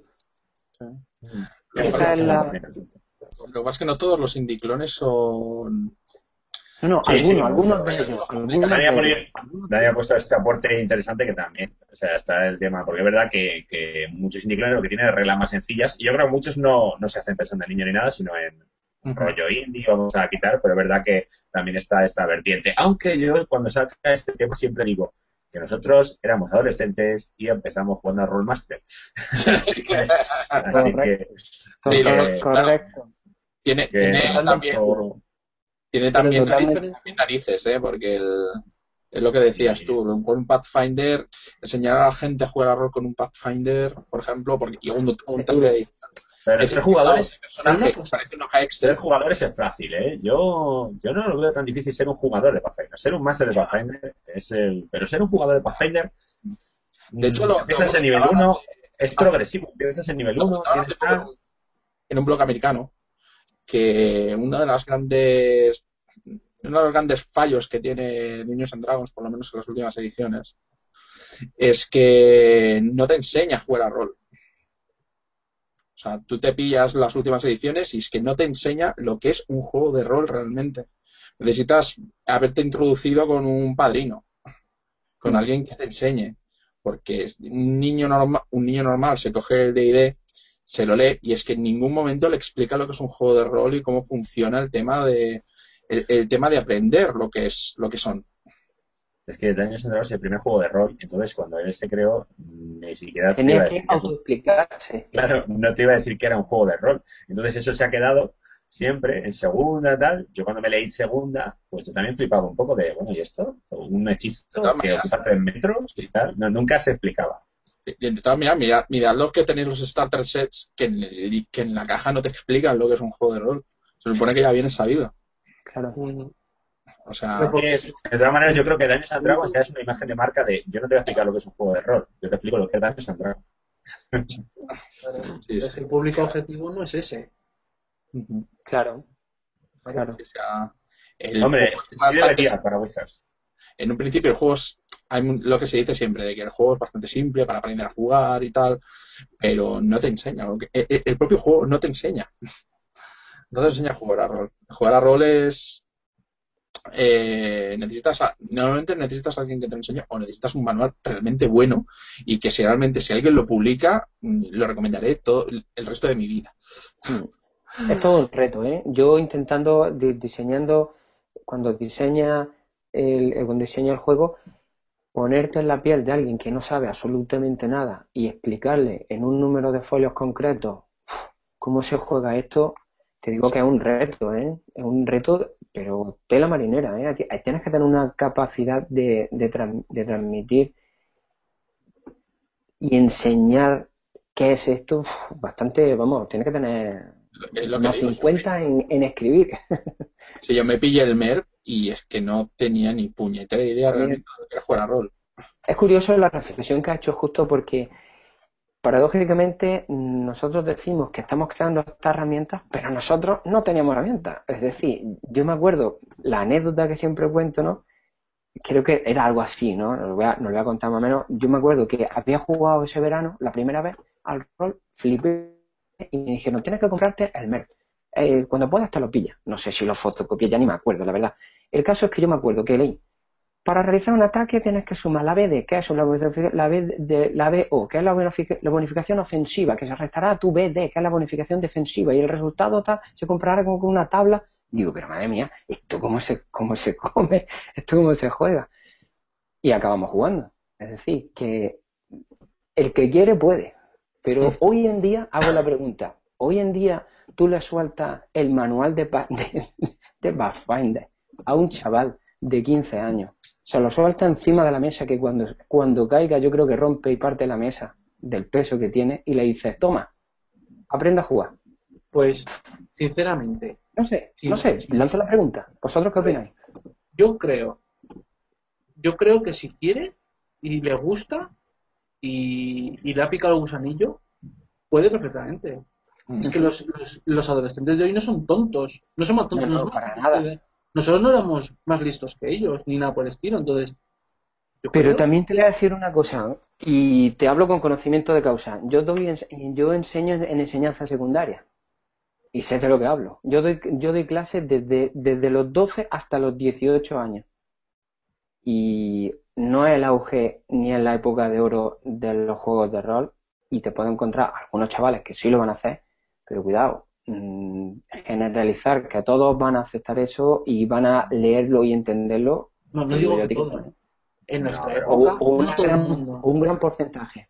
Ahora, sí estoy de acuerdo contigo en que si quieren, mm, sí. Claro, pero serán los como nosotros. Yo también soy profe de instituto y, y, evidentemente va a ser una minoría, pero es que siempre fuimos una minoría. O sea, nosotros teníamos, teníamos 13 años y nos leíamos el Rolemaster y eso es prueba, ¿eh? Porque éramos cuatro, cuatro gatos que nos gustaba eso. Y siempre, para mí, siempre será un poco cuatro gatos. Es verdad que tú dices, hombre, pues vamos a intentar ponerlo más sencillo para que pongamos más fácil y que no seamos cuatro gatos. Ahí te doy totalmente, totalmente la razón, Dani, de decir, no todo el mundo lo va a hacer. O sea, yo igual, como decía Sergio, ahora no somos, o sea, no, no, somos más listos nosotros que, no, no, no, ahora. Entonces, algunos lo harán. Yo hablo tanto de aprender un sistema porque, vamos, te puedes aprender un sistema, si te pones, te, te pones, lo aprendes. Es el tema de aprender cómo demonios es la dinámica de un juego de rol. ¿Sabes? O sea, que, aunque hayas jugado a Tulu, luego te puedes saltar a Rolemaster si quieres. Claro, ¿qué, qué, qué, qué manual explica eso, efectivamente? ¿Qué manual explica cómo convertirte? En, todo yo creo que hemos hecho pues, a través de la experiencia, ¿no? Y cada día que juegas, además, creo que yo no dejo de aprender cada vez que juego digo, uff, esto, fíjate, esto es algo nuevo y siempre descubras, ¿no? Cosas. Eso es lo interesante de, de, de este hobby, que es que no para de aprender. Claro que sí. De todas maneras, aquí estamos hablando mucho de, nostalgia y de, y de, Dungeons and Dragons, pero yo también quería hablar de Indiclones. Yo también quería hablar de Indiclones, de alguno, aunque a lo mejor vale. os gustan menos o tal. Entonces... ¿Eh? Yo ayer jugaba al primer Indiclone. ¿A, cuál, a cuál jugaste? Al, al Dungeon World. al Dungeon World. Bueno, no sé yo, no sé yo en términos de cuál es el primero. Ahí, por ejemplo, a mí me gustaría hablar de a, mi primer Indiclon. Ah, bueno. A mí hay un juego que publicó con Barba que yo lo que pasa un poco sin pena ni gloria, que se llama Dungeon, eh, que es una, es una manera de, pronunciar dungeon, así de coña, ¿no? Y, y yo me lo he leído hace poco y, y, yo la verdad cuando me lo he leído he dicho, va, esto, esto cómo no ha tenido más repercusión, si esto es lo más indie de todo lo indie y lo más, para mí, lo más nostálgico de todo lo nostálgico. En, en Dungeon, eh, que no sé si lo conocéis, la mecánica, o sea, la base de Dungeon es que eh, tú tiras un dado de, tiras dados de 20, unos cuantos, y, y, el que gana, el máster o el, el jugador, porque son todos enfrentados, narra lo que pasa. O sea, os voy a poner ejemplo gráfico. Eh, tú dices, eh, tiro percepción, vamos por un bosque, tiro percepción, tiras sabiduría, y entonces, si tú sacas más que el máster, tú le cuentas al máster, tantos éxitos que has sacado en tus dados de 20, lo que ves. O sea, tú directamente le dices, pues oigo a unos orcos que están al lado de una fogata eh, secuestrando un elfo. a mí me pareció brutal y, el, creador del juego decía que eso había surgido de cuando jugaba años, era también pues un joven o lo que sea, y que decía uno, tiro por puertas secretas. Y entonces en el módulo no había, pero había sacado un 20, decía, pues tú una, ¿no? Como diciendo, joder, sacado un 20, ¿cómo no le voy a poner una puerta secreta, no? Que es algo que yo de luego he hecho. Sé que hay gente como Berio que me mataría y tal por esas cosas, pero yo sí que he hecho y, y nace de ese espíritu, ¿no? Y es un juego que me, que me moló mucho, que creo que tiene ese espíritu de, jugar cuando éramos chavales a, a daños y que todo puede pasar. para, mí, para mí es muy daños. ¿no? Hmm.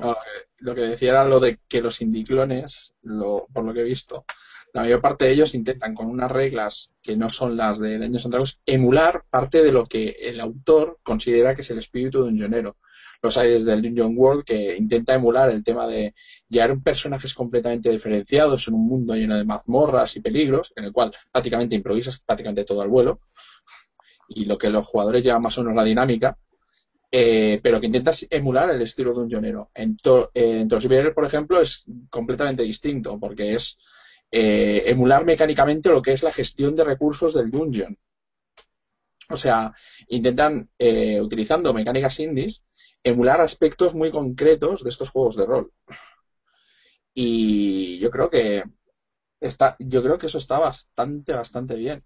O sea, es una manera de afrontar el tema de el tema del dungeoneo de una manera que no que mm, es muy es muy especializada, pero muy especializada, pero que a la larga está bastante bien. Incluso si nos ponemos a hablar de cosas que no son tan eh, tan, retro, tan retroclónicas, o sea, no, no, no, son tan de primera edición.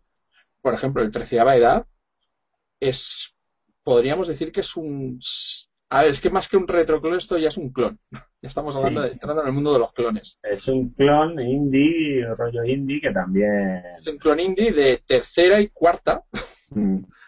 Pero con mecánicas como, por ejemplo, o sea, pero las mecánicas esas no te vienen en el libro, sino que te vienen ya por la comunidad que tiene el propio, el propio juego. Tienen ya mecánicas como, por ejemplo, vale, llegas a un pueblo, el cual, llegas a un pueblo, es un pueblo enano, donde tus jugadores es enano. Directamente el máster lo que hace es que en lugar de haberse estudiado la partida, le pregunta al jugador qué, cómo es el, cómo es el pueblo. O sea, intenta ser una especie de meter mecánicas, por ejemplo, de narrativa compartida, todo en un mundo de espada y brujería de un yonera. Evidentemente con niveles, con los monstruos que al principio son una mierda y luego son luego son demonios o todo lo que sea, pero todo con mecánicas indies. O sea, ahora ya hemos ya sobrepasado, creo que ya hemos sobrepasado un poquito la frontera de lo que vamos a hacer copias de Dungeons and Dragons y ya es, ya es vamos a emular el estilo de un, vamos a emular el estilo de un yonero, pero con mm. mecánicas indies que lo mejoren. Mm, que lo, hagan más sencillo. ¿Conocéis este juego? A ver, espera, que no, no lo veo. Dungeon Slayer. No, ese no lo conozco. El juego de rol antiguo, así. No, no lo conocía. No lo conocéis. Pues echarle un vistazo. Es una simplificación de, del, del, del dungeon. Y, y es lo que tú dices. La aventura. ¿De qué dungeon? Atento, ¿eh? Atento a. ¿El qué, perdona? ¿De qué edición? Eh, Has dicho una simplificación de Dungeons, pero ¿de qué edición? Porque son muy diferentes. Bueno, sí, cuando digo de D&D porque tiene los atributos base eh, típicos de D&D. las características básicas. Y luego lo que hace es simplificarlo. Atento a lo que decir, la aventura es un folio. Tiene un dungeon y directamente, pues lo que hemos visto, un dungeon crawler que entra y bueno, pues lo tiene ahí. Mira, pues otra, otra opción.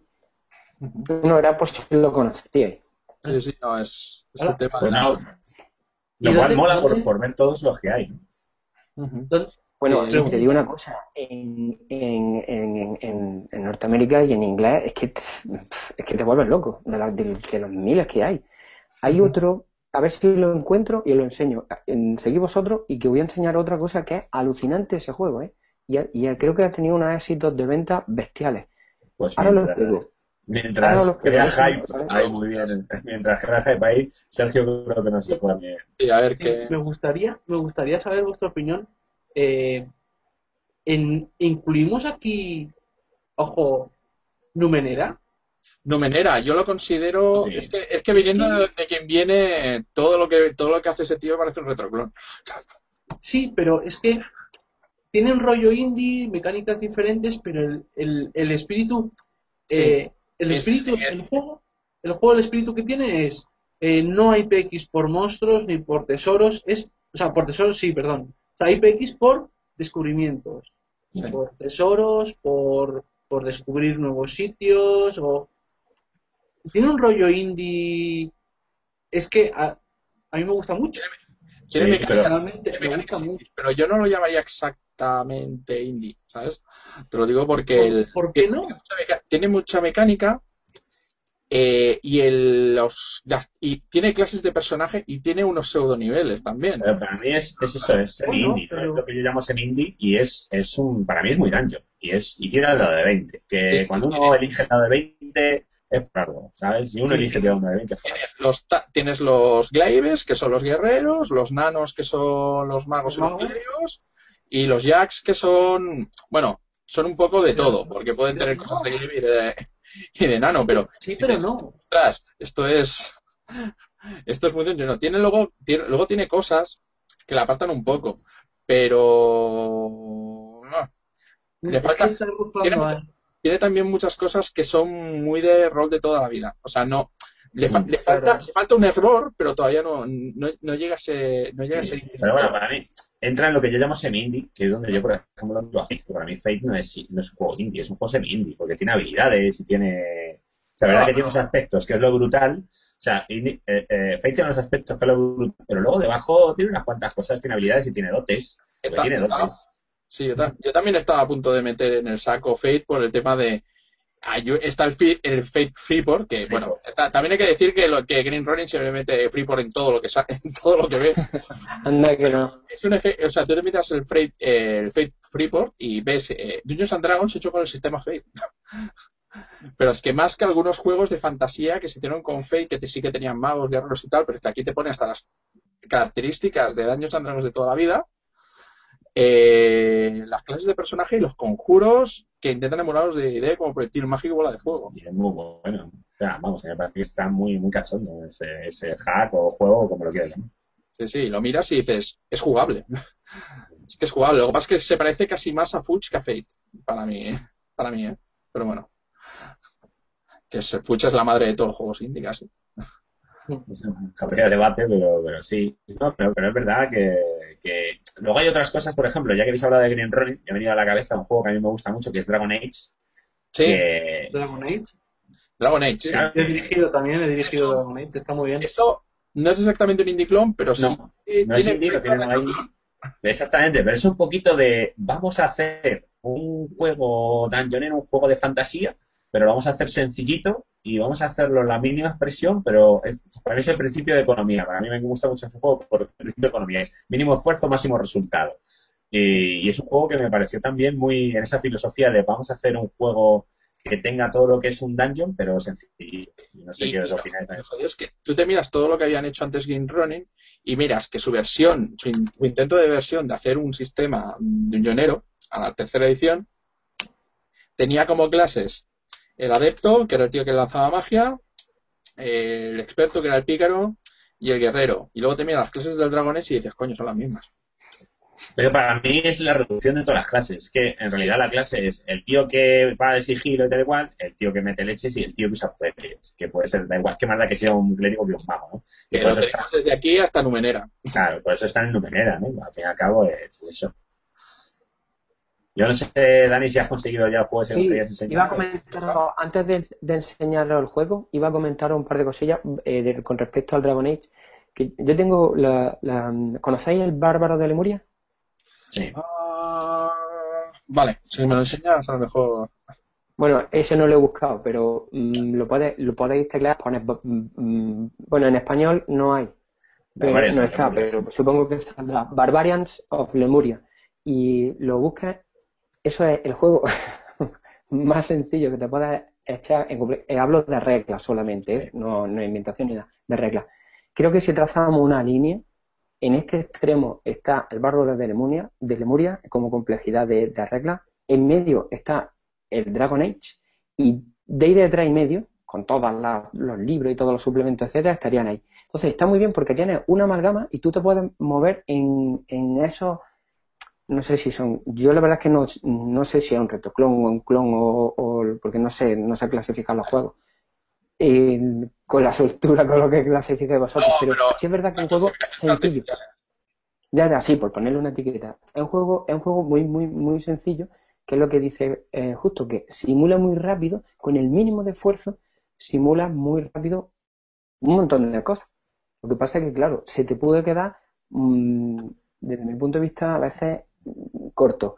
Y es lo que, lo, lo, que hemos estado hablando antes. Cuando yo lo jugaría como un juego mm, de una tarde, pero luego yo, mi campaña en Pathfinder, como, como, como bien has comentado antes, ¿no? Entonces, bueno, pues ahí tienes esos otros otros juegos. Este, este es un juego muy curioso, a ver si lo veis, se llama Folklore. Atento al arte gráfico, ¿eh? Eso es lo máximo que vas a encontrar. ¿No lo conocéis? No, Pues este juego, este juego está escrito, atento, ¿eh? En un tríptico. O sea, estamos hablando de que el juego, tengo aquí una carta del banco, el juego está escrito aquí, tiene otro al lado y otro al lado, ya está. Tú lo abres, es un tríptico. Y ahí tienes... Hay, una tendencia Echarle un vistazo, echarle un vistazo porque yo la primera vez que lo vi, mi primera reacción, me lo enseñó un colega, un reloj clásico y me, pareció un insulto. Pero es que se me quedó marcado. Pero cuando pasó el tiempo, empecé, es que una cosa curiosísima, empezó a transformarse y dije, pues no, pues bastante bueno. Oye, está muy bien pensado. Y el siguiente razonamiento dije, es brillante. Tiene un punto débil que la magia no la toca, pero puede simular lo que queráis. Os animo a que le echéis un vistazo. Y yo hubiera sido interesante porque esto es una especie de juego indie hasta unos niveles, vamos, insospechados. Eh, rápido y fácil, creo que tenía eh, el resumen de reglas, creo que entraba en una 4. Qué grande. ¿No conocéis Rápido y Fácil? Sí, sí. Ah, ah, vale. Todos hace, salió hace nada. Sí, sí, no. Rápido y Fácil a la palestra de nuevo. Ah, ¿Sí? Bueno, yo estoy un poco desenganchado de rápido y fácil, pero... Eh, nos lo han sacado el ITOS y el ITOS es sistema rápido y fácil modificado. La verdad es que hay una diversidad... ¿Sí? ¿Tú crees? Sí, un poco. La, tirada es la misma, la, arquitectura básica es la misma, aunque rápido y fácil para mí está mejor. El sistema de matemático, el, esqueleto, eh, a mí me mola más rápido y fácil. Pero bueno, puedes decir, hay gente que dice que... Yo no conozco mucho hitos, pero es que hitos no me. Es que rápido con aspectos, en cierto modo es un poco como rápido. Sí, es, casi como la antítesis de. Es que yo los aspectos es que lo llevo fatal. por eso, por eso.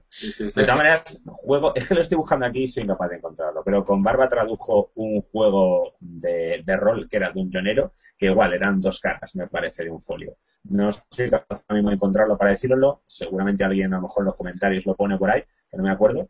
Y, lo que tú dices, o sea, yo el folklore no lo conocía, pero me lo buscaré. Y, y es igual, era un juego, ya no me acuerdo cómo se llama, Hack and Slash o una cosa de estas. Y era eso, o sea, las reglas eran un folio y, luego tenías la hoja de personaje del guerrero, el y tal, que además molaba la regla que decía que nadie podía tener la misma clase que otro. Además, eh, me parece que era el elfo de una clase. El Dungeon World es lo mismo. Y tiene. Sacaron. Con el PDF te sacan también una cosa que es World of Dungeons, que también es una hoja. Con toda la. Con ahí tienes todos los niveles, el sistema de magia, el combate y los bichos. Mm, por eso que son juegos sencillitos, pero que, están muy chulos. Esa, esa sería un poco la pregunta. ¿Por qué está surgiendo? Yo, yo a veces me la, me la he hecho, ¿no? ¿Por qué está surgiendo esa diversidad tan amplia. Vamos, en España en los años 80 mm, pues teníamos nuestras limitaciones, pero es que hoy en día es que, mm, y si nos vamos al mercado americano, es que es brutal la cantidad de juegos. Hay un juego que es que de verdad, ya, ya a veces lo, decimos de cachondeo, ¿no? Hay un juego que, tiene una carta y si cae en un círculo mm, pasa algo. La Virgen, hay una diversidad. Lo, he dicho al azar, ¿eh? Si existe uno, vamos. Yo, Juegas al Jenga. Es que no me acuerdo cómo se llamaba. Oh, aseguro que un espectador seguramente me. Yo cuando voy a tierra. Pero no me acuerdo. Hay, hay un juego de, de, terror que también es así, que cuando pasa algo, en, algo inesperado, hay una torre de Jenga y, y es ver a ver si se ese, ese sí que me acuerdo, ¿verdad? Que era terror. Pero, pero sí, no, sigue, sigue. Las mecánicas son. Sí, sí, sigue, sigue, ¿cómo No, decía eso, que cuando, cuando he ido algunas veces a, a las tierras de nadie, en la jornada, mm, hay veces que me llega a, sentarme y dice, bueno, es que allí ahí te puedes encontrar juegos indie que son realmente... dice, me, acuerdo que una vez me senté y me dice, bueno, aquí no hay ficha ni nada. Y digo, hostia, hostia, directamente. Y muchas veces te planteas, dice, pero ¿qué diferencia hay entre ya mm, el rol en vivo y sentarnos una mesa a, a, lo que tú decías, ¿no? Mm, el, el máster ya ni prepara la historia y le dice, tira un dado, si sale un 5, cuentas toda la historia. Hostia, hostia, es que te queda ya un poco. Sí, es completamente. Hay para mí es igual, es rol, pero es verdad que, que, ya entre una cosa y otra, como tú dices, hay una distancia que ya, por eso hay gente que dice que no, que no es rol, ¿no? Claro. A mí me encantó eh, una frase de Pedro Gil en un debate de rolero que dice, yo juego a lo de toda la vida, ¿no? Y, eso a mí me encantó. Y de hecho, pero lo malo es que mucha gente de estos que crea juegos indie de, de indie clones, lo que quieren es eso, quieren jugar a lo de toda la vida, solo que para ellos lo expresan a lo mejor de esta manera, ¿no? Lo que es lo que decía, que cada uno, su de, de toda a lo mejor es muy distinto. Mm, sí, sí, y tanto. Y sí, yo te contaré lo que estoy jugando últimamente. Que Skillful, que ya directamente, a ver, puedes tener la hoja de personaje, pero realmente da igual, y que el máster lo único que hace es mirar mientras los jugadores van mientras los jugadores van haciendo la historia y de repente de vez en cuando va haciendo de, árbitro de la coherencia narrativa y ya está o el Microprose que ya te, dedicas a hacer la historia del mundo y realmente ahí no hay máster y de vez en cuando interpretas escenas que, que, crees que son interesantes. Pero esto ya nos estamos desviando mucho. Eh, aquí ya nos salimos a los juegos indies puros y duros. Esa también otra. Si nos podemos volver a, si quieres podemos volver al tema o podemos seguir de los juegos hablando de los juegos de rol indie. Aunque yo creo que también podríamos hablar de los juegos pero es que esto aquí ya entramos en temas de esto es retroclon, esto no es retroclon. Ah, realmente creo que los retroclones han estado haciendo toda la vida. De hecho, ahora va, a haber gente que me tira piedras, pero si no fuera por. Ahora que tratamos el tema de los, de los juegos de rol indies que intentan ser como Dungeons and Dragons, antiguamente había muchos juegos de rol comerciales que intentaban ser Dungeons and Dragons. En parte. Y ahora es cuando me tirarán piedras porque diré Rolemaster. Bueno, es diferente eso. Rolemaster tiene tiene clases de personajes, son dos distintas, pero dices. Pero son, bueno, en aquella época. pero... Solo existía Dungeons and Dragons prácticamente. Entonces, los juegos se construían en contra de Dungeons and Dragons, en el sentido de que era el referente, ¿no? Entonces, Rolemaster es un juego para mí muy diferente de Dungeons and Dragons, pero porque está hecho un poco de no vamos a hacer lo que hace Dungeons and Dragons, ¿no? Él tiene un de 20, nosotros tiramos tal. Él tiene niveles, nosotros no. Que hacer algo, encontrar algo, también en cierto modo es, mm, es si no basarse Vamos a basarnos en esto para no hacerlo. Aunque para mí son juegos muy distintos y para mí tienen un, un feeling totalmente distinto. O sea, para mí Rolemaster, y ya no te digo RuneQuest, O sea, son cosas que, que tienen un feeling completamente distinto para mí. Pues yo no lo llamaría retroclon. ¿eh? no, no. pero, pero, yo a Rolemaster tampoco. Yo ahí, para mí, ya, ya has, has, incluido mucho. Sí, no, ya, pero yo sí, pero francamente, en Rolemaster, tanto en Rolemaster como en Duños, la magia intenta ser más o menos lo mismo. Muchas clases, están las mismas clases, aunque haya luego variantes que son mixtas, cosas como por ejemplo los místicos y cosas así. Mm, tampoco considero que se diferencien mucho. Se diferencian mucho en el tema de reglas, pero Dungeons and Dragons tercera siempre he dicho que es un es una versión del Rolemaster de 20. El Rolemaster de, es Rolemaster de 20. De hecho, Montecu, que es uno de los diseñadores de, es uno de los diseñadores de tercera, venía de Rolemaster. Y se le nota mucho en el diseño. Mucho. Incluso en el diseño de la ficha, que parece una hoja de Excel. Con los rangos de habilidad. Hombre, verdad que se le quiso, o sea, tercero lo que se le quiso es dar reglas a la gente. Es muy gracioso porque yo creo una, si tú ves las ediciones de Dungeons and Dragons, que y con eso hemos un poco a la indie, es como la evolución de un jugador, ¿no? Porque como es muy generacional Dungeons and Dragons, era, yo creo que también tercero era un poco de, tú jugabas segunda y decías, a ver, me escondo entre las sombras y entonces puedo hacer el furtivo y tal, entonces te decía, pero a ver, tío, pero ¿cuándo se puede hacer el furtivo? ¿Cuándo no? ¿Cuándo estoy por la espalda? Si aquí esto no tiene encaramiento ni nada y y entonces la gente estaba con esas cosas y decía, a ver, yo quiero una regla que me diga cuándo de verdad le puedo hacer el furtivo y cuándo no, porque a mí, por ejemplo, yo cuando jugaba segunda eso me ponía un poco negro. Y entonces, pues sale tercera y te dice... La interpretación de por la espalda. Claro, las reglas de flanqueo, no sé qué tal, pues entonces puedes hacer el furtivo y entonces ya estás contento, ya sabes exactamente cómo puedes hacer el furtivo. Y ese para todo, ¿no? Te pone en una acción trepar cuánto trepas, te pone una acción de equilibrio, cuánto puedes andar por encima de una cuerda, te pone todo, ¿no? Que sería a lo mejor para ahí llegamos ya al otro extremo, de decir, ¿realmente necesito tenerlo todo tan detallado? Claro, pero por eso digo que ahora, después de que lo hemos tenido, a lo mejor yo creo que cuando la gente ha dicho, ostras, ya lo he tenido, ya tengo 3.5, tengo Pathfinder, que es el todo. O sea, la habilidad me dice exactamente cuánto, qué CD necesito para abrir la cerradura, si se rompe, si hago ruido. Y como y creo mucha gente, como ya lo he tenido, ahora ya dice, ah, pues no me hacía falta. Sí, realmente yo no demonizo Dungeons and Dragons, ¿eh? Que no lo estoy demonizando. Estoy demonizando tercera, ¿vale? Que quede claro antes de que me lance. Ni Rolemaster tampoco. Es lo que hemos comentado. Decía que, es lo que hemos comentado, esa línea, ¿no? Donde tienes juegos muy narrativos y una zona donde hemos llegado a, un, extremo de la regla, efectivamente, que, que es que hay una regla para, bueno, no existe para toser, pero hay una, hay reglas que, te, que cuantifican y dan una, una sensación de que la física del juego pues está muy medida. Volvemos otra vez a lo de siempre. Este es un tema que creo que está más que manío.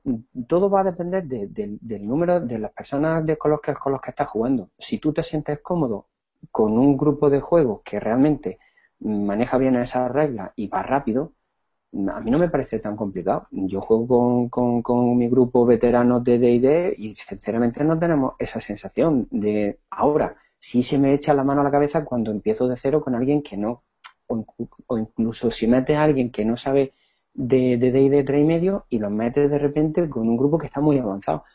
Pues es complicado. Entonces, al final tú te quedas en esa línea, en la versión que, que tú quieras, ¿no? Y esos retroclones pues se inventarán, supongo, en mi caso puedo hablar de, del que yo he creado por, necesidad de hacerlo más sencillo. Otro será por, porque, por nostalgia. Otros serán indies porque quieren adaptar. Mm, a mí me gustan estas reglas, pero mm, no quiero hacerlo con niveles. Voy a probarlo y son experimentaciones. Yo no creo que haya nada de malo en, en, eso. Que cada uno invente y lo más interesante de todo esto es que todo el mundo está creando y la diversidad que tenemos hoy en día en comparación a los primeros días es impresionante. Es impresionante. Y eso es con lo que yo me quedo, con, la cantidad de, de, posibilidades que hay hoy en día, ¿no? Y tú eliges ya lo que quieras. Pues, que te gusta el juego de tirar las cartas y caer en un círculo, pues estupendo. Que no, si te la pasas bien, mira, no, no mucho que, que, que, lo inventan. ¿eh? Aquí la gente te está escuchando y te van a, te van a, luego van a poner inspirado. sí, la verdad es que me gusta oírte hablar. la verdad es que eh, una cosilla. Eh, Eh, a ver. Mm, vale, que estoy mirando aquí el guion. Sí, tenemos guion. ahí no. Entonces, mm, ¿estos retroclones algunos lo habéis probado? O sea, pero me refiero a los retroclones así en plan rollo. Yo sí, pero por eso eh, les dejo contestar a Sergio y a Dani, que creo que a lo mejor son menos. Yo, yo, yo no he probado apenas porque no es que no tengo tiempo. Hace años que, que no tenía grupo de juego, jugaba muy poco. Después con la familia, pues yo tengo muy pocas posibilidades de jugar ya. O sea, Sí, ni, lo, ni lo has intentado tampoco. No, pero no, pero es lo que te decía antes, que las pocas veces que tenía para poder jugar, pues unas pocas sesiones al año, lo dedicaba a jugar Pathfinder porque tenía muchísimo mono. Entonces, he probado cosas por, por Comunidad Umbría, por ejemplo, y tal. Y si tuviese tiempo, me habría sacado tiempo para, para el Hangout, pero si tuviese tiempo, pues me haría un Hangout con algún juego que no he probado y tal. Pero es que hay que sacar tiempo y es muy complicado. Para mí es muy complicado. Entonces no, no, no he jugado casi nada. ¿Acrobata? Yo tampoco, prácticamente, mm, como he comentado antes, con el grupo de, con los grupos que tengo, juego a lo que conozco y en este caso ahora Terras Digimales. Me han regalado algunos juegos como el Hollow el, que creo que los van a traducir ahora, ¿no? Al castellano. Estupendo, la verdad que, que muy bien. A ver. Sí, es que ahora no me acuerdo. No, digo la editorial porque no me estoy seguro y no quiero cagarla. No, no, pero me refiero, ¿el juego de qué va? El Hollow El Hollow eh, es de, mm, Vamos a ver, es el viaje al centro de la Tierra. Simula todo lo, ah, todo lo que... Vale, vale, vale, ya, ya. Sí, sí, descríbelo, descríbelo. Sí, sí. No, no, ese, ese, ese juego, bueno, que echarle un vistazo por internet, tampoco lo voy a describir ahora. Ese lo, lo he intentado, pero eh, lo he intentado jugar, pero al final me pasa un poco como, como lo que hemos comentado aquí, ¿no? Que al final, con, con el grupo de jugadores con los que suele jugar, saben que eso les gusta, pues jugamos a lo de toda la vida. Y si juegas con alguien nuevo que se introduce, pues juega algo, sencillo. Entonces, si he jugado a los retroclones, pues no. Pero has leído unos cuantos, pues has enseñado eso, ¿no te ha dado curiosidad de decir, no, el Barbarian de Lemuria, todos estos, no. El Barbarian de Lemuria sí lo he jugado. Y, ah, Sí, pero una sesión nada más. Y la verdad es que hubo, y te lo pasas muy bien, lo pruebas y llega un momento en que dices, madre mía, todos son iguales, todos los personajes son muy parecidos. Está bien para una sesión. a nivel personal creo que para una sesión está bien. Yo incluso empecé a traducirlo a nivel, a nivel amateur y nos pusimos en contacto con el creador y estuvimos, tuvimos, pero eso no viene a cuento, y al final lo abandonamos la traducción y la verdad que eh, me lo pasé bien y cogí ideas para, para Tierras Digimales, por ejemplo. Pero no solo jugar muchos retroclones, la verdad. ¿Justo? Pues, pues yo sí, o sea, y clones de estos, pues claro, el Dungeon World. Yo de hecho cuando me leí Apocalypse World, dije, dije, esto es, esto es genial para hacer un juego igual, pero con daño. Y entonces ya vi que estaba hecho, que era Dungeon World, porque sí que está. En estas veces que tú piensas que te has inventado algo muy chulo. Y, y entonces ya vi que estaba hecho. Eh, el Dungeon, que te digo, este que, yo recomiendo, porque ya digo, me parece que no tiene mucha reproducción y me parece súper cacho porque luego tiene unas reglas para comprar, para armaduras, que, o sea, que yo he encontrado aquí que puede parecer una, una locura. Y tiene esa parte de locura genial, ¿no? Pero que luego tiene reglas así y, y este tipo de juegos, además de Fate, eh, o sea, pues People y este tipo de, de cosas. Y, y está chulo, ¿no? Es verdad que es otra cosa, y es verdad igual que a lo mejor no es para hacer una campaña como el auge de los señores de las runas o algo así, ¿no? Que eso ya, o sea, a lo mejor uno, claro, uno ya asocia con unas reglas como la de Pathfinder, donde ya está todo medido y tal y cual, pero son muy chulos, muchos a lo mejor para one shot y tal, otros tienen reglas de campaña también, de subir de nivel, aunque no parezca. Y, y, igual, yo es que como me gusta todo, me gusta desde el juego más táctico con miniaturas y tal y cual hasta eso, pues yo, yo eso sí, recomiendo a la gente que lo, que lo pruebe, ¿no? que diga, ah, luego si ve que es una mierda, no le gusta, pero evidentemente no, pero que le echen un ojo, que le echen un ojo porque a veces que son muy cachondas. Y después, una cosa que me ha gustado lo que ha dicho, lo que ha dicho Dani, que se ha leído mucho, es que, ¿sabes? Que aprendes cosas, ¿no? a lo mejor él no ha jugado de tal, pero como ha dicho, para tirar mal se ha dicho, pues, a lo mejor esto de aquí, pues no está mal o tal, y, eso siempre, siempre es bueno. Sí, sí. A mí me ha pasado más o menos lo mismo. Yo, a ver, yo el problema es que yo con Pathfinder yo ya directamente es que me parece que lo he quemado. y tercera también. De que llega un momento en que dices, después de cinco años dices, quiero cambiar de, quiero cambiar de juego. Entonces es cuando empecé a, empecé a probar, justo antes de llegar a Quinta, empecé a probar algunos otros juegos. Me fui por el otro lado, que fue directamente probar Fantasy Craft, que es mm, la versión complicada de Pathfinder. Un juego en el cual si te tomas un café tiene efecto. y tienes reglas, y tienes reglas hasta para crearte los objetos mágicos. O sea, pero, o crearte los objetos normales y tipo de calidad de reacciones de los personajes. Está todo autocontenido en un libro, pero aún así es complicado. Y me pasé luego a Certain Age, a tercera edad, que es, eh, o decimotercera edad, mejor dicho, eh, que, a ver, no es un retroclon en retroclon, pero es intenta ser con unas reglas que no son las habituales, emular el, el tipo de el tipo de dungeoneo. Y la verdad es que era muy rápido. Era muy rápido, te permitía jugar a los personajes rápido. Tenía algunas cosas que decías, ostras, qué buenas ideas, como subidas parciales de personaje. En lugar de subir los niveles, tenía subidas paulatinas. Tenía algunas ideas, cosas como, por ejemplo, que cuando tiras una, tiras una habilidad y la gente falla, no hace falta que le digas que ha fallado, ni hace falta que tengan un fallo estrepitoso, sino que pueden hacer simplemente que mm, en los fallos que haya de la habilidad eh, les den un éxito parcial que haga avanzar la aventura porque es tu misión, hacer avanzar la aventura y hacer que la gente se pase una buena tarde. Pero muchas veces en juegos especialmente tácticos mm, las cosas se empantanan en dos o tres combates eh, y a veces eso da un poco de rabia, porque dices, joder. la creatividad del 20. Sí. Y dices, pues bueno, los indiclones, muchas veces, los indiclones intentan hacer, hacer eso, hacer que tengas la sensación de haber, de haber hecho algo, algo y algo notable. Y eso, la verdad, es que mola mucho. Y la verdad, si sé que jugar a lo de siempre de toda la vida, jugar con características, habilidades, cosas, cosas medidas, cosas con unas dificultades que ya más o menos conocéis, es muy cómodo, pero de vez en cuando os recomiendo ir probando cosas nuevas, aunque solo sea para luego adoptarlas a, tu, a, a, tu sistema, a tus sistemas de juego, a tus estilos de partida. Yo, por ejemplo, lo de las tiradas de... Eso, eso tan simple que parece una gilipollez, de que si la gente falla, no directamente decirle que ha fallado, sino decirle, vale, no ves esto ni te percibes tal, pero a lo mejor detectas un detalle que a lo mejor es una gilipollez, pero la gente ya se siente un poco más contenta. Mm. Simplemente con cosas así o cosas como hacer que la gente describa los entornos donde ha vivido cuando tú no has diseñado una mierda, eso está muy bien, la verdad. Es un es, es añadir otras perspectivas de lo que es de lo que es rolear y que se salen un poco de la norma cosa que para mí vale mucho la pena.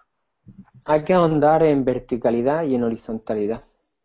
bueno, yo, en horizontalidad tengo bastante. Claro, cuando, cuando tú coges un juego y ahonda, ahonda, ahonda en ese juego, vas cada vez más profundo, aprendes mucho.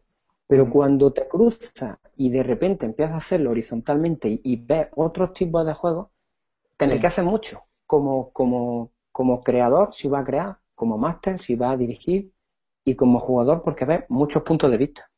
Creo que es interesante lo que, lo, que habéis comentado por eso. Sí, sí. Por cierto, que si puedo interrumpir un poco para cosas que hemos, hemos citado, ¿no? que está aquí Fada Joe, que nos está viendo, un saludo, y que está ahí comentando bastante de el juego que os dije antes, eh, se llamaba Old School Hack, ¿vale? Que me lo, ha puesto en los comentarios, así que lo podéis teclear y lo recomiendo mucho, Old School, Old School Hack, lo tradujo con barba. Y, no, por cierto, el, el HoloWeb lo, lo, traduce, así que lo he comprobado, Summon Creator, ¿vale? Y la tercera cosa que nos dice Fada Joe es que, como que hemos hablado de Dungeon Crawl Classics. Ah, ostras, es verdad, que, había, que, era otro, que era el otro tono. En lugar de ser fantasía medieval, épica, muy limpia, es irse hacia el otro lado. Y irse, a las fantasía medieval. Mmm, de toda la vida, pero con un toque más muriento y más de los años 70. Ah, Así de los años 70 de somos mercenarios, somos espadas de alquiler. Ese rollo ahí de ilustraciones feocas y tal, que, Exacto, muy rollo en, las, en las últimas aventuras estas de, de, la marca del este, ¿no? De la la cueva de Moon, era, es que no me acuerdo exactamente. tenía un ilustrador que me. También es este, es este rollo, ¿no? El Daniel Classic, que, que, además eso, tienes clases que son las razas, y, y, en este también que podías morir en la creación de personajes. Sí. Lo que es que ese es un retroclon muy, muy, eso es un ejemplo claro de retroclon que no lo es. Porque es un retroclon, tienes las clases, los sistemas, no se, y, y los sistemas solo se parecen cuando te los miras por encima. Te miras la magia y es completamente distinto. Yo diría que es un tributo, ¿eh? Este libro es un auténtico tributo, aparte de un pedazo de tocho, ¿eh? es impresionante, es un auténtico tributo a, a, a quitarse el sombrero a D&D, a lo que nació ahí. Y la verdad es que yo cuando lo he visto, ese juego transmite esa nostalgia que tú comentabas al principio, justo. Yo, lo, yo le eché un vistazo, lo, vi en Nueva York, y cuando estuve viéndolo allí, en una, una tienda super friki, cuando lo vi, le, eché un vistazo y digo, no veas, el, el, las ilustraciones están de los años 70, ¿no? Y, nada más echarle un vistacillo a los personajes, los perfiles, es que decías puro de de la primera de las primeras ediciones. La verdad que está muy conseguido y yo no lo he jugado y también lo vi que era denso, ¿eh? Sí, de hecho lo llaman el juego de fantasía del apéndice N que era de la Dungeon Master de primera edición, que era donde tenías la referencia de donde había sacado Gary Gygax la, las ideas para Dungeons and Dragons. Y era un poco ese tema de los elfos son semicaóticos y sirven a deidades que no están muy claras, no son precisamente buenas. La magia siempre es un poco corruptora, bastante corruptora. Sí. Las, los dioses es mejor, mmm, estaban ahí y evidentemente hay que respetarlos, pero no te tienes por qué fiar de ellos. Mm. Un poco todo ese, en este, en este repaso también, ya que vamos eh, eh, repasando un comentario, también Ramón Balcells que nos ha preguntado varias veces eh, por el Skill and Powers, que, que, dice que se quedó un poco allí, ese que lo comentaste aquí en el, en el canal, ¿no? Skills and Powers. Lo que pasa es que el Skills and Powers fue un poco un intento por parte de TSR de meter mucha regla opcional, algunas de ellas que no estaban nada testeadas. O sea, utilizarlo todo era un caos. Era un caos bastante grande y bastante importante. Es el típico ejemplo de mmm, cuando no tienes que sacar un manual tan. tan, tan, tan, a, tan a lo loco. Porque es que una vez intenté jugar. Sí, soy de esos que de vez en cuando intentan hacer según qué cosas. Intenté jugar con todo y era una locura. La Castillo de Straz lo hice con eso y. nunca más. Eso, eso sí, eso sí que era un infierno, porque por lo menos si, por lo menos si juegas con Pathfinder las reglas tienen todas la misma coherencia. En, en Dungeons and Dragons segunda era una regla distinta para cada cosa. Sobre todo si utilizas el Skills and Powers. Eso sí que nunca más. Una regla distinta para cada cosa, que es como muy retro, muy. Reglas muy de, de, o sea, utilizaba eh, subcaracterísticas, puntos de habilidad, eh, kits del libro, puntos de magia.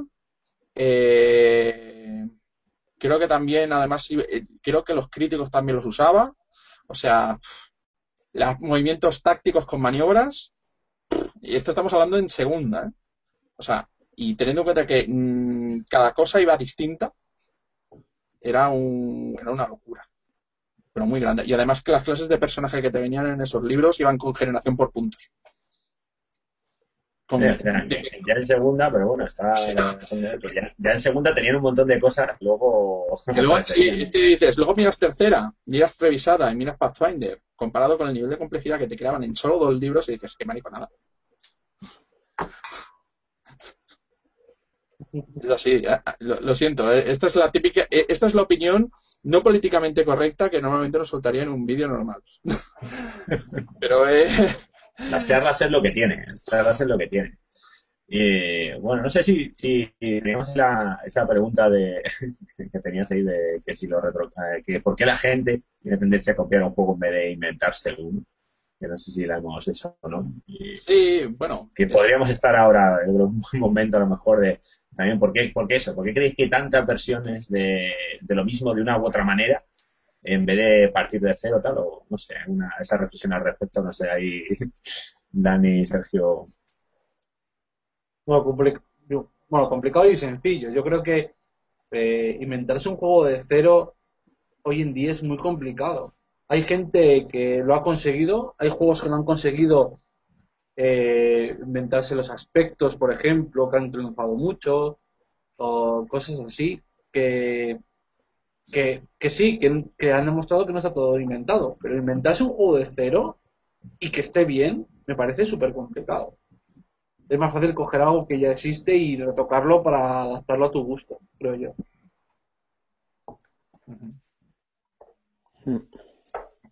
Hombre, en parte yo creo que ya eh, más o menos metido mi opinión de que la gente sobre todo inventa a raíz de lo que conoce o de las inquietudes que tenga. Mm, las inquietudes, por ejemplo, que tiene un diseñador indie, que son más al respecto de afrontar temas de narrativa y de ludismo y, y meterse en plan teorías no son las mismas que, por ejemplo, puede tener alguien que quiere intentar crear un sistema genérico multiambiental con características lo más equilibradas posible y que lo que conoce es el GURPS. Y a mí me hace mucha gracia, por ejemplo, como en cuanto salió Apocalypse World, alguien dijo, hay que hacer Dungeon World, ¿no? Eso es también lo que me, llama la atención. y, también está el Tremulus, que es, el, que es, la, que es la versión sí, por supuesto. De, la llamada de Tulu. O sea, sí, la llamada de Tulu tiene, tiene clones también, pero no. o podríamos hablar de que tiene, tiene también indiclones. El, el rastro de Tulu es un indiclon de la llamada de Tulu. Sí, sí, en cierto modo. Yo tampoco lo veo tan de investigación. Para mí es, semi-indie, pero, pero es, verdad, es verdad que hemos hablado de D&D y porque claro, es... Era, era, un tema que quería, que quería también tratar, que los retroclones no se limitan al dungeoneo. También hay retroclones de otras cosas. Tulu, por ejemplo. Hmm. Bueno, pero Tulu tiene un retroclon eh, o sea, Tulu tiene clones, pero retroclones no. Sí, tiene clones. Tiene, tengo clones en True 20, en D20, en Savage Worlds ahí tiene otro, tiene otro ya, pero piensa que estamos un poco cambiando el, la definición de clon, porque antes los clones eran de reglas más bien, ¿no? Cuando estamos hablando de 20, ya que es ambientación. Vamos a empezar al principio, hemos hablado de clones de reglas, pero hay un momento en que las reglas, todo el mundo tiene clones de reglas y la gente dice, joder, es que ya, yo no quiero, yo quiero jugar a este estilo, pero no quiero que tragarme estas reglas. Pero fíjate que con Chulu yo creo que pasa justo lo contrario, que, que tienen como tan pegadas las reglas, con ahora con la edición pero por ejemplo el juego como de Laundry, a mí no me pega nada con el sistema BRP, o sea, eh, y sin embargo es como, es que es de Chulu, es que es de tal y vamos a hacerlo con BRP, ¿no? Yo creo que, por ejemplo, Chulu sí que tiene tan pegadas las reglas, tan como que son indivisibles, que, que hace más... Sí, sí. Pero, pero más o menos, pero más, o menos es eso, es que el, el, tema, el tema es que las reglas eh, llegan hasta según qué punto. Muchas veces mm, dices, joder, es que no puedes jugar, no puedes jugar a otra cosa que, a otra cosa que no sea dueños con un dado de 20, eso es mentira. Puedes utilizar el dado que quieras. El dado de 10. No puedes jugar sin cordura. No, se puede jugar sin cordura perfectamente, intentando emular el estilo con otros juegos. Hay un, hay un Dungeon World de, de Tulu. Bueno, hay un Apocalypse World de Tulu, vamos a, vamos a hablar de las raíces. Y bueno, eh, vamos a conclusiones. Eh, ¿Creéis que van a tener... ¿Cómo creéis que va a estar el tema del futuro futuro de los retroclones o los indiclones? ¿O creéis que vamos a estar jugando a Dungeons toda la vida? Bueno, voy a, voy a empezar yo y además cada, yo creo que aquí en conclusiones cada uno también que suelte su morcilla la que quiera. Así que, pues yo, yo pienso que, que en el futuro además, eh, yo creo que todo esto se mezclará ya tanto que no sabremos lo que es un retroclon o un indiclon, o sea que va a haber tanta mezcolanza de cosas que, usaremos estas etiquetas porque el ser humano está hecho para, para, para poner etiquetas, pero que, que va a ser una cosa así. Y yo la verdad es que sí que pienso que mientras haya rol habrá algún dungeon de alguna manera. Y además, como vemos este movimiento retro, habrá gente a lo mejor juega segunda, gente que juega tercera, que para mí ya eh, es un poco tercera, tercera pura, ¿no? ¿no? Pathfinder es casi, casi también una cosa un poco retro y tal. Y, y, de hecho incluso hay gente que sigue jugando a cuarta, a lo mejor en, a lo mejor en España hay menos, o se ven menos, o hablan menos, pero en, Estados Unidos sí que sí que se ve gente ahí de cuarta, de ah, cómo la cuarta, chicos, ¿os acordáis? Eh, que de hace dos días, ¿no? Pero que entonces siempre habrá jugadores que le pillen en cariño un juego, sobre todo si es el juego que el que ha empezado, ¿no? Para una persona que haya empezado por cuarta, un por cuarta, pues a lo mejor, claro, tiene ese cariño especial por él. Y, yo creo que siempre estará esta mezcla entre la nostalgia y el crear algo nuevo. Y de esas dos fuerzas que se juntan salen muchas de estas cosas y yo creo que salen cosas bonitas. Sergio. Yo, pues, eh, yo creo que daños va a haber todavía. O sea, yo mm, no sé con qué, con qué editorial, pero daños va a haber toda la vida. Con la OGL abrieron la veda para que se sigan produciendo los juegos que se quieran, modificando como se quieran, y yo creo que se van a publicar, lo que decía, creo que era editoriales, que se va a publicar siempre daños. Y porque lo que hemos hablado antes, eh, antes hemos dicho que hay algo que tiene daños, que no sabemos qué es, que es que todavía tiene éxito y lo va a seguir teniendo. Después de 40 años va, a seguir teniendo. Y juegos, yo creo que van a salir muchísimos juegos. Estamos en una época en la que están saliendo muchos juegos y seguirán saliendo, yo creo. Y estamos viviendo una edad dorada del rol. Esto, ya esto ha sido de otras. Hace tiempo que ya, ya hubo un, un hangout sobre ello. Pero hay muchos juegos y hay muchos creadores y cada vez Internet permite crear más cosas. Así que yo creo que tenemos rol para mucho tiempo. Vale. Eh, Dani. Bueno, yo como, como conclusión, pues creo, no sé lo que va a pasar, sinceramente, el día de mañana. Es un enigma, ¿no? Evidentemente. Sí creo, estoy de acuerdo que evidentemente los dungeoneros van a estar ahí toda la vida, lo mismo que van a estar todos los que son mm, seguidores de Chulu, etcétera, que la gente seguirá jugando a lo que se, lo que está a gusto y que jugará con su grupo de juego, si tiene uno o tiene varios, jugará a lo que, a lo de toda la vida, porque es con lo que disfrutan, porque al final se trata de eso. Pero yo simplemente también digo que les demos una oportunidad a esos indie, juegos indie o a esos juegos retoclones, porque creo, como hemos dicho al principio o hace un rato, que, te aportan, te pueden aportar una visión interesante y de vez en cuando permítete el lujo o el disfrute de, yo qué sé, disfrutar de, algo nuevo, ¿no? Que siempre creo que es interesante.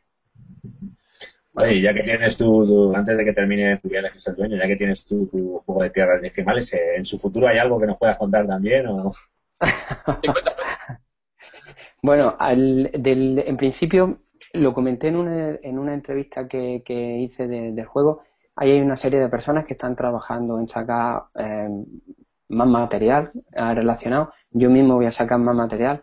Lo que pasa es que estoy trabajando también con, con una gente precisamente de Pathfinder haciendo mapas y me tienen que no me dejan ni un segundo. Los tíos, tanto los americanos, trabajan a un nivel, a un ritmo de trabajo que es muy diferente al de aquí, sin menospreciar al de aquí, evidentemente pero mm, están todo, todo el rato mandándome que haga mapas, mapas, mapas, y les digo, mira, que yo he sacado un juego ahora mismo y me tengo que poner con, con mi aventurilla que quiero sacar, que es de lo que se trata, ¿no? Me gustaría sacar aventuras, a ver si podemos sacar varias.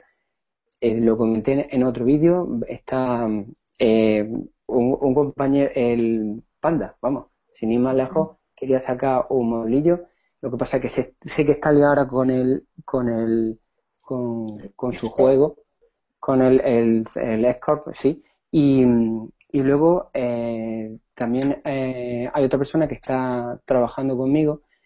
No quiero desvelar mucho porque todavía estamos trabajando en ello y quiere hacer un nivel, mm, quiere tanto aportar una aventura como un poco más de, reglas para complicarlo un poquito más el juego.